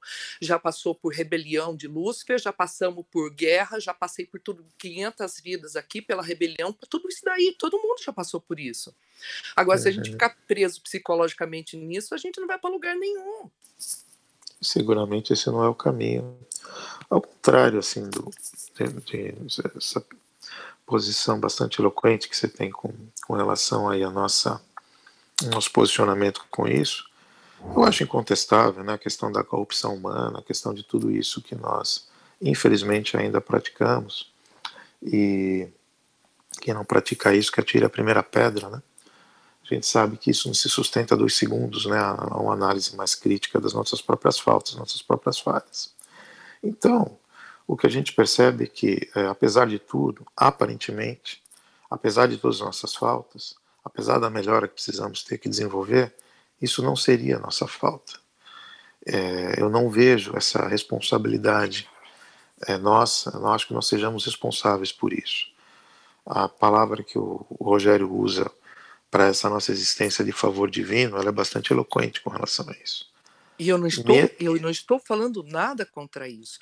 Se não, nós estamos não, presos aqui dentro, nem você que percebe você tá... que você se jogou aqui dentro, está fazendo um favor de, de, divino, e se a gente está tomando consciência que a gente está fazendo um favor divino, e se a gente se jogou aqui dentro, é parar de reclamar e começar a agir, cara. Porque Sem senão dúvida. a gente vai. Eu vou querer. Agora, eu vou querer transformar outra pessoa? Eu não posso. Eu não preciso pode. ser o mais coerente comigo mesmo nas minhas ações e servir de exemplo. Como eu, eu fiz durante 35 anos dando aula e buscando os melhor, melhores métodos, as melhores situações e sendo um exemplo para os meus uhum. alunos me observarem e poderem falar assim: por que, que você está fazendo isso? Por que, que você vê assim? Você sendo um exemplo, as pessoas vão perguntar: pô, cara, por que, que você é tão diferente? Então, eu, eu não vou convencer ninguém. Não tem como convencer alguém. Cada um vai ter que ter uma profundidade de observar. Por isso nós temos bilhões de anos pela frente. Então, assim, eu tenho que realmente valorizar cada segundo com essas pessoas que estão aqui do meu lado e que estão lutando consigo mesmo, com todos esses paradigmas que foram enfiados religiosos, sociais, valores de familiares e tudo mais, e que estão lutando. Ninguém é perfeito, eu não sou, você não é, e nenhum aí dentro é. Só que está todo mundo lutando junto.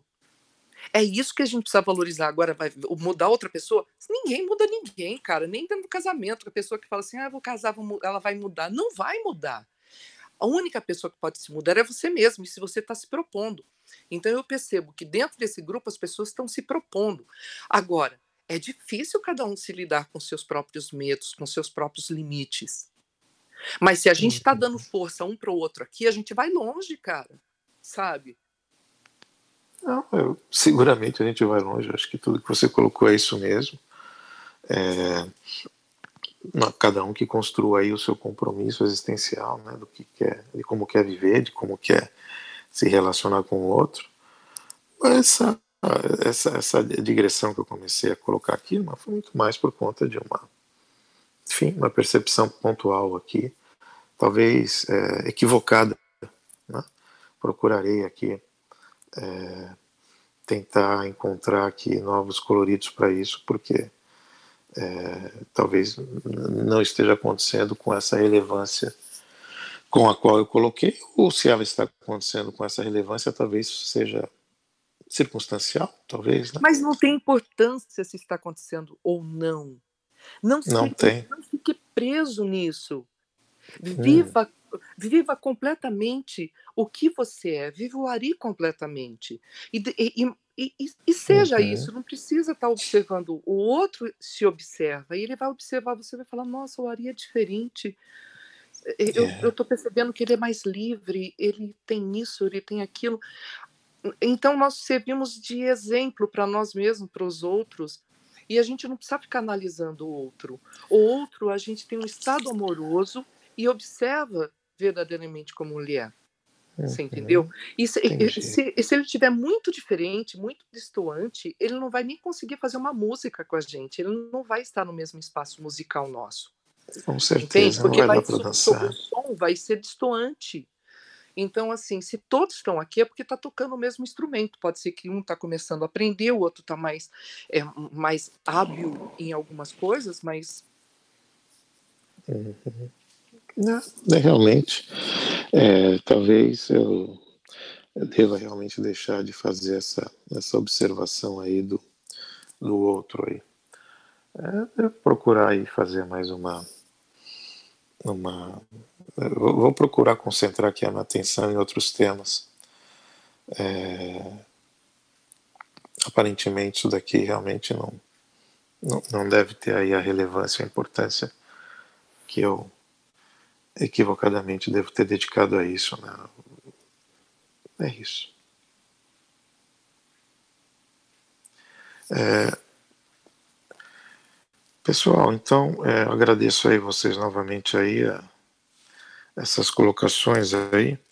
É, peço aí perdão novamente aí, a gente acabou não conseguindo entrar hoje na nossa fazer a live mais cedo, acabei segurando o Cris aí por conta de algumas outras situações que a gente tinha aí, mas vamos procurar não não nos atrasar mais com isso aqui.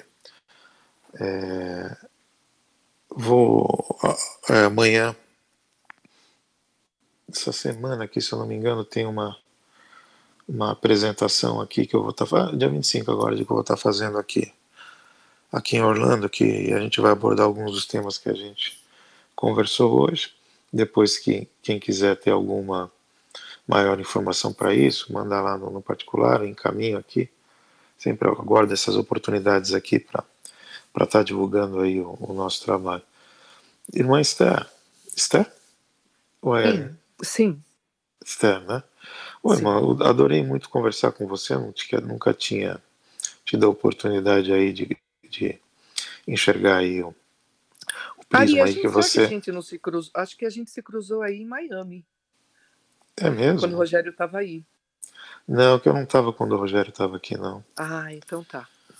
Eu estava no Brasil nessa época. É. Mas de qualquer maneira, é, assim, é sempre muito prazeroso a gente conversar com gente é, que tem essa, essa bagagem de vivência grande como você tem. Não, viu? não tenho não, cara. Não tenho não. Tô na luta aí. É verdade. Então tá bom, gente. Eu agradeço aí de novo vocês. Vou... Ainda tenho, tenho, parece que tem uns e-mails aqui para ler ainda hoje aqui. É... Boa noite para vocês. Até mais. Boa, Boa noite, Ari. Obrigada. Boa noite, Ari. Um abraço. Um abração para vocês. Tchau, tchau. Um abraço. Tchau. Tchau, boa noite, Ali. Boa noite, Até mais. Tchau, tchau. Boa noite.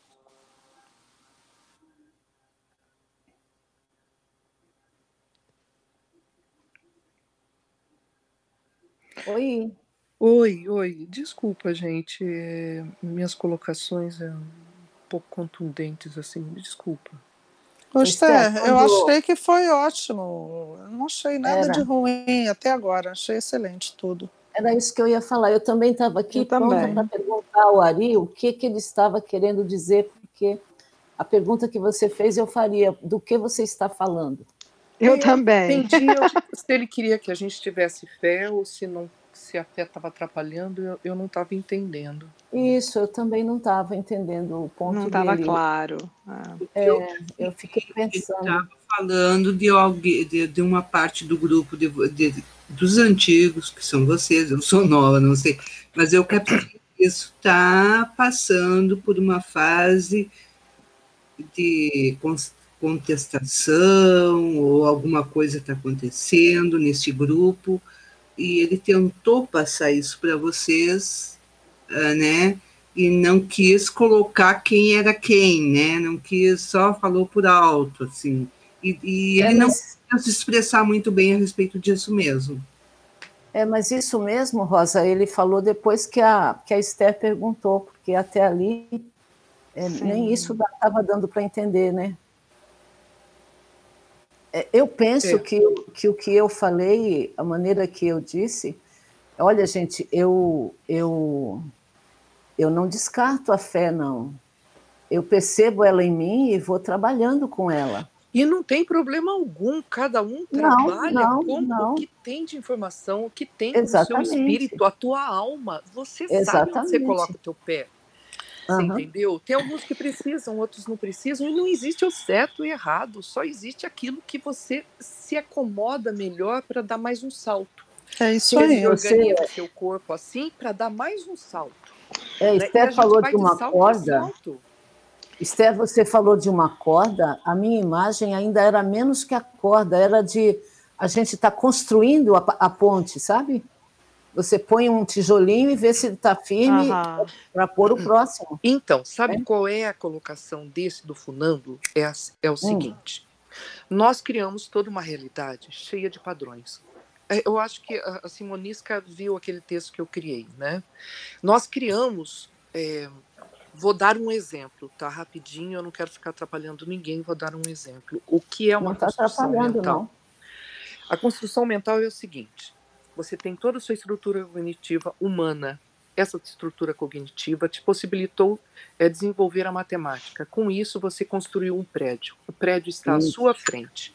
Não houve aí uma construção mental, ou utilização só cognitiva. Só que uhum. você está de frente a esse prédio. Ele até agora não simboliza nada, mas você colocou uma cruz lá em cima.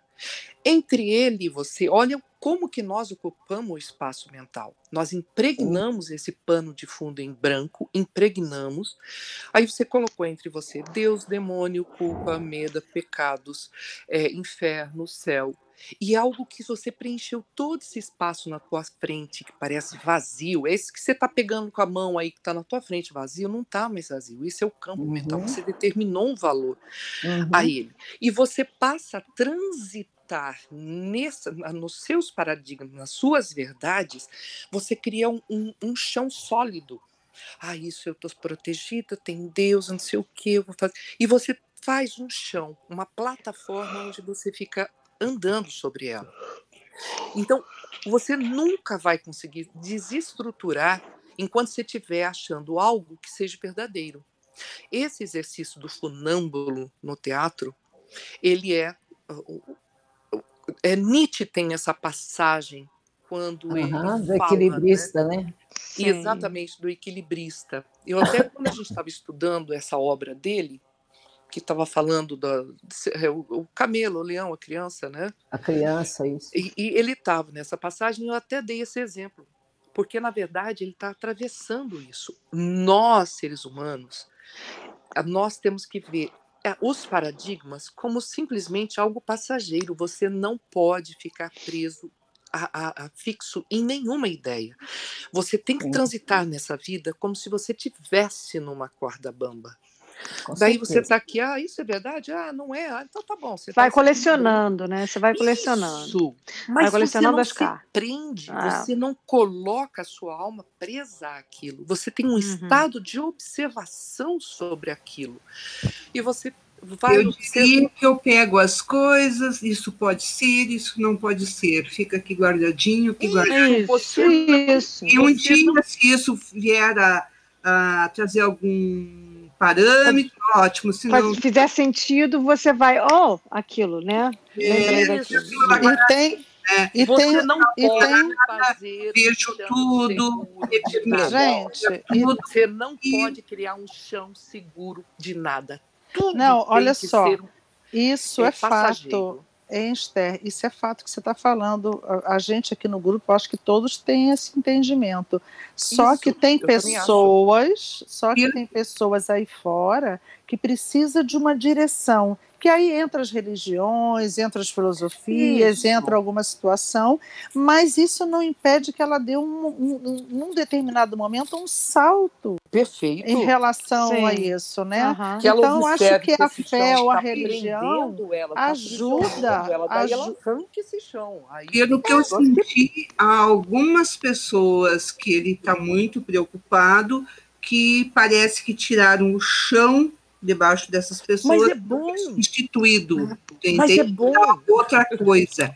E eu acho que essas pessoas é que têm que reencontrar em si esse esse novo patamar Não dela. é o Rogério que tem que dar algo, porque senão Exatamente. Não, maneira. salvação no extraterrestre, no, no, O agora tá- Rogério passa a informação, gente. Olha. Cada um vai processar isso e dentro da da, forma- sua intuição, da sua afinidade, vai traçando o seu caminho, vai traçando o seu caminho. É isso Senão aí. você vai estar colocando no Rogério a responsabilidade da tua A responsabilidade, Com felicidade, da tua certeza, com certeza. cada um é responsável por si Eu mesmo. só acho que vocês estão criando uma religião, só isso.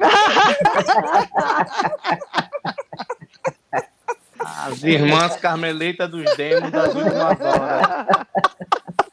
Essas com irmãs medo agora. amigo, é bravo. É, e e só complementando o que vocês estavam falando aí. é, é, é, eu- eu- quando ele estava falando, eu também eu fiquei com dificuldade de entender se ele estava direcionando al- algumas pessoas do grupo, se ele estava direcionando as pessoas fora do grupo, quando ele falou, ah, como é que eu vou encarar isso, essas eu também. Ligadas à religião, nananã. Sim, um, eu acho assim, é, a gente tem que respeitar o tempo de Isso. cada pessoa. Dois, aquilo que a Esther falou. A pessoa que entrou aqui no grupo, esse grupo aqui, é que nem aquele psicólogo que você vai. O cara que não aguentar um psicólogo, esse cara é louco, eu vou embora, entendeu? Porque ele, tá- ele vai tocar nas, verdades, nas minhas verdades, eu não vou aceitar, eu vou sair fora. Então, assim, é- é- é- cada um vai tirando as camadas da cebola no seu tempo. Isso Mas não- quem, quem somos nós para julgar o tempo de cada um? E o, não, entendeu? É. Assim, Mas eu a acho gente não que tem que focar. bem específico. Ele estava se referindo a toda essa verdade, ou pretensa informação, conhecimento que que está aí para todo mundo, né? Que todo mundo está tomando conhecimento ou já tomou conhecimento da maior parte de- do que foi já revelado. E essas pessoas desse grupo, talvez mais antigo, porque ele falou uma coisa que eu fiquei bem pensando sobre isso, não só daqui, mas do outro lado. Eu fiquei pensando quantos já partiram para o outro lado que possam estar em dúvida do outro lado. Tu entende? Ah, Porque só já foi- quatro partiram, né? Não, mas, é, Não, mas ele falou isso, entendeu? mas ele pode, ele não foi específico. Eu, eu, não- eu, não, novo, ele não eu foi acho- específico, mas ele no falou sentido assim, desse aspecto disso que está sendo estudado, deste conhecimento e destes grupos formados eh, nesse contexto. Mas, gente, agora me fala uma coisa. eu- eu- ou então, eu, eu- o que que isso na realidade importa? O que É, que eu isso vai é. mudar amiga, num eu não consigo contexto? nem perceber direito esse, quanto mais do outro. Eu acho, eu acho que ele estava Vejo, eu não vejo isso importar em nada. Entende? Eu acho que, que não. Ele até falou de uma massa crítica, né? Que já é uma massa, não tem a massa crítica ainda, tá? Que é pequena, e mesmo esses pequenos já estão começando, que ele deve conhecer, ele não quis relatar, mas ele conhece, isso ficou bem claro para mim, tá? E, e ele está com um certo temor com relação a isso, entendeu? Porque Mas isso ninguém pode fazer nada, gente. Claro, Cada não um pode vai seguir o seu rumo. Sim. Perfeito. Cada um tem o seu tempo, não tem jeito. Meninas, meninas, Oi, meninas, é, oi. duas coisas. Eu só quero encerrar aqui a gravação, tá bom? Ok. Lembrando, pessoal, que esse aqui foi o Boteco do dia 22 de, ju de junho de 1900 e 2020. A gente tava em pandemia. Ô, Cris, Oi, oi. antes de você encerrar, deixa eu fazer uma observação Olha, que, que eu acho claro. que eu acho que deveria ser bom ficar constando e reforçado no boteco. Qualquer A um Esther também pode fazer isso, viu? Bora, pode colocar. É, a Esther falou a respeito de que nós temos culpa, responsabilidade com relação à religião, porque nós deixamos que nos tornassem é, rebanho. Nós nos deixamos condicionar. Ela falou isso. Olha, nós temos responsabilidade nisso. Eu concordo com ela. É, Mas também a gente não deve se culpar por isso, entende? Não. Não, não, não, não, não, não se deve, Não, mas não, é- não é- e quando a pessoa coloca a culpa em outro e livrando a Exatamente. nossa, porque o outro tem culpa, porque o outro tem culpa, a gente não olha o nosso rabo. Claro. Não é o rabo que você pode Não existe culpa, existe consertar, experiência, é né, não é o do outro. Exatamente. aí. quando, a gente, quando a gente se torna seguidor de um, de um pastor, de um, uma religião, a responsabilidade é nossa, a gente fica ali por quanto tempo for necessário.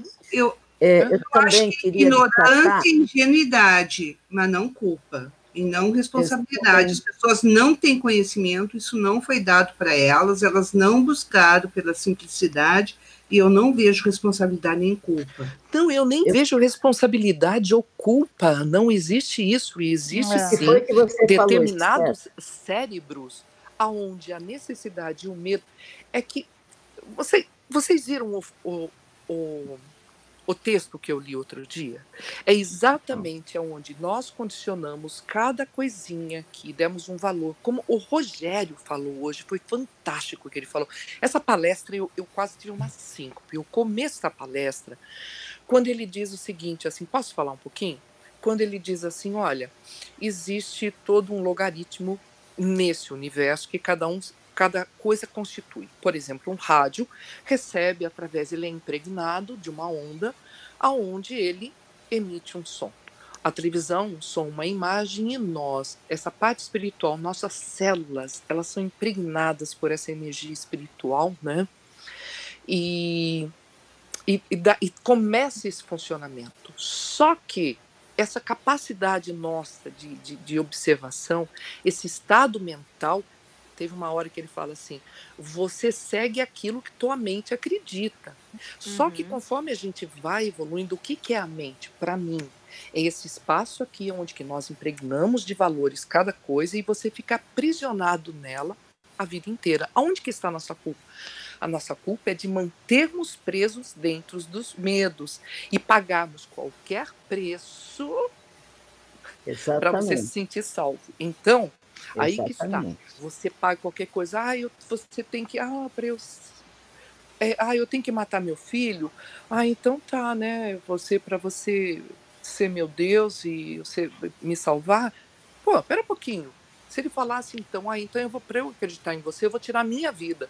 Agora tirar a vida do filho, tirar a vida do outro, você faz promessa pro outro. Que cara, que tipo de ser é você? Você não Uhum. tem um mínimo de consciência? Então, isso a gente tem que aprender com os erros. Só que tem gente que faz coisas absurdas e tá tudo bem. Então, tá tudo bem. A gente já está dentro de um momento histórico humano, filosófico e de tudo mais. Você fala assim, "É, a maioria não tem nem condição de comer, quanto mais e ter uma criticidade. co-". Só que você, assim, tudo bem, compreendo isso, é o limite dele. Agora, tem pessoas que têm capacidades, que têm dinheiro e têm tudo e continua se corrompendo em todos os sentidos. É isso que ele estava falando, do estado de corrupção que já veio, é uma doença que está dentro das células. Agora, cabe a você a lutar cada dia para ir contra isso. É fácil para você? Foi fácil para vocês? Não foi fácil para mim. A cada segundo não é fácil. Não é fácil. Mas todo mundo tem que pagar um preço. Agora, se você não está apto para pagar o preço, você vai existir 20 vidas, 50 vidas dentro desse marasmo. Exatamente. Só, é só aí. complementar Veio É essa isso aí. doença Só- do só outro, tá complementando uma impregnado, esse, esse lugar é doente? É. A gente tem câncer? Tem. Tem. Mas a gente tem que lutar cada dia com ele, cara. Eu concordo plenamente, é isso aí. É, eu queria falar assim, é, uma coisa também, que a gente trabalhou num boteco, acho que há umas três semanas, quando numa palestra, Rogério lembra de que às vezes a religião é a única coisa que existe para fazer com que um bandido, um criminoso condenado, é, que não tem condição de agir diferente, então ele ouve na penitenciária um, uma preleção de um pastor e então ele se entrega àquela crença, àquela, aquelas palavras, porque ele reconhece que aquilo pode ajudá-lo a se conter e, e é a única coisa que para ele pode funcionar. Concordo, E- concordo. Né? Então a religião tem o seu a sua Por exemplo, serventia também. psicologicamente, a gente é tão afetado que, por exemplo, você pode estar sendo possuído por um espírito. É, é, como é que fala? É, é, é, como é que se fala isso quando um espírito Obsessão, está tendo sendo obsidiado? Tá. Mas pode ser toda uma criação mental sua? Pode também. Também claro. pode. Como que você faz para desmarcar aquele ser que está achando que está sendo possuído pelo demônio e está tendo as, as, as convulsões? Fazendo um ritual. O ritual Sim, que se sim. faria exatamente para o outro, porque não interessa. O psicológico que eu falo, gente, que a dor dentro do psicológico, para quem tem depressão e que é psicológico, é pior do que a física, porque você, É. essa você não consegue, você não consegue pegar a origem dela e você não Sim. consegue. É, é terrível a psicológica. É. E esses seres, eles precisam de algo. Quanto mais você estiver fora de uma linha de observação da compreensão da realidade, mais extremo tem que ser as coisas. Exatamente, entrar com religião, entrar com a questão da culpa em cima do cara para ver se ele trabalha um pouco Sim. mais positivamente. É você Sim. lançar aí uns. uns Tem gente que precisa bravo. ter medo de Deus para poder mudar a sua conduta. Perfeito. Isso, errado exatamente. Tem que temer a Deus daquele para mudar a momento. conduta. Exatamente. É. Uma pessoa assim não pode estar num grupo que nem o nosso, precisa estar na Claro, religião. claro, né? claro. E numa palestra recente também que nós trabalhamos, ou que Rogério deu recentemente, ele fala sobre a Umbanda e sobre as entidades de Umbanda que trafegam no umbral e que são as únicas capazes de ir, De porque ajudar, né? espírito- Exatamente. É porque tem níveis, tem níveis de entendimento e de Exatamente. salvamento. Para salvar alguém, Exato. eu tenho que estar num Isso. nível de entendimento e de força para tirar aquela pessoa daquele tipo de Exato. processo. Então são Exatamente. níveis, gente. Tudo tem que ser Deixa respeitado. Deixa eu só É, levantar um faz. ponto que eu ia levantar antes, não eu esqueço, que a Esther estava falando da questão da, da nossa parte da, nossa culpa com relação à questão da fé, né, do passado, enfim. É, e quando eu levantei é, a questão da, da mente bicameral, né, da, que, que os deuses utilizavam né, para manipulação da raça humana, é, era baseado especificamente na questão do medo. Mas medo do quê, né? Gente, é, é, a gente não pode culpar porque o- a gente, assim, se vocês imaginam o, o- os, os, o, o que eles, as punições que eles, eles nos ofereciam caso a gente saísse da linha, né? Então, assim, um medo do quê? Medo da dor. Da- A gente tem medo da dor, cara. Vários tipos de dores, né? É, dor é, é, é física, emocional, é, é, a dor mesmo com relação a- ao, ao desconhecido, o, né, o medo, e a dor- o medo de não sentir dor. Na verdade, a gente tem medo de, de não saber para onde a gente vai, se a gente vai sofrer alguma coisa lá, entendeu? Para esse outro lado. Sabe qual é a minha pior dor, Simone? Eu percebo assim, aquilo a- foi se criado uma identidade. Eu criei uma identidade. Olha o Cris trabalhando. Então, Ele, ele quer terminar a gravação já. Eu tô com medo de vocês! oh, meu Deus do céu. a gente criou, a gente criou é, uma identidade, tá? Você lembra quando eu entrei no estado? O que, que aconteceu comigo quando eu entrei no estado? Eu vou contar rapidamente só isso para a gente falar um pouquinho dessa identidade Ra- que nós rapidinho, criamos. Esther, e rapidinho, Esther. Ô, Cris, você quer, quer desligar o. É meu sonho. Deixa ele desligar, gente, coitado. Vai, vai, Não, desliga pessoal. isso. Bom, pessoal, grande abraço. Hoje foi a participação das meninas, né? Do Caldeirão aí, né? Não do Não do Hulk. Mas muito bacana. Mais um boteco finalizando a gravação. Então, momentos. Daqui a pouco vai ter a chamada. Grande Isso. abraço. Lembrando que todas as palestras que a gente está debatendo tá dentro do janvaelan.org, ok? Finalizando nossa gravação de hoje.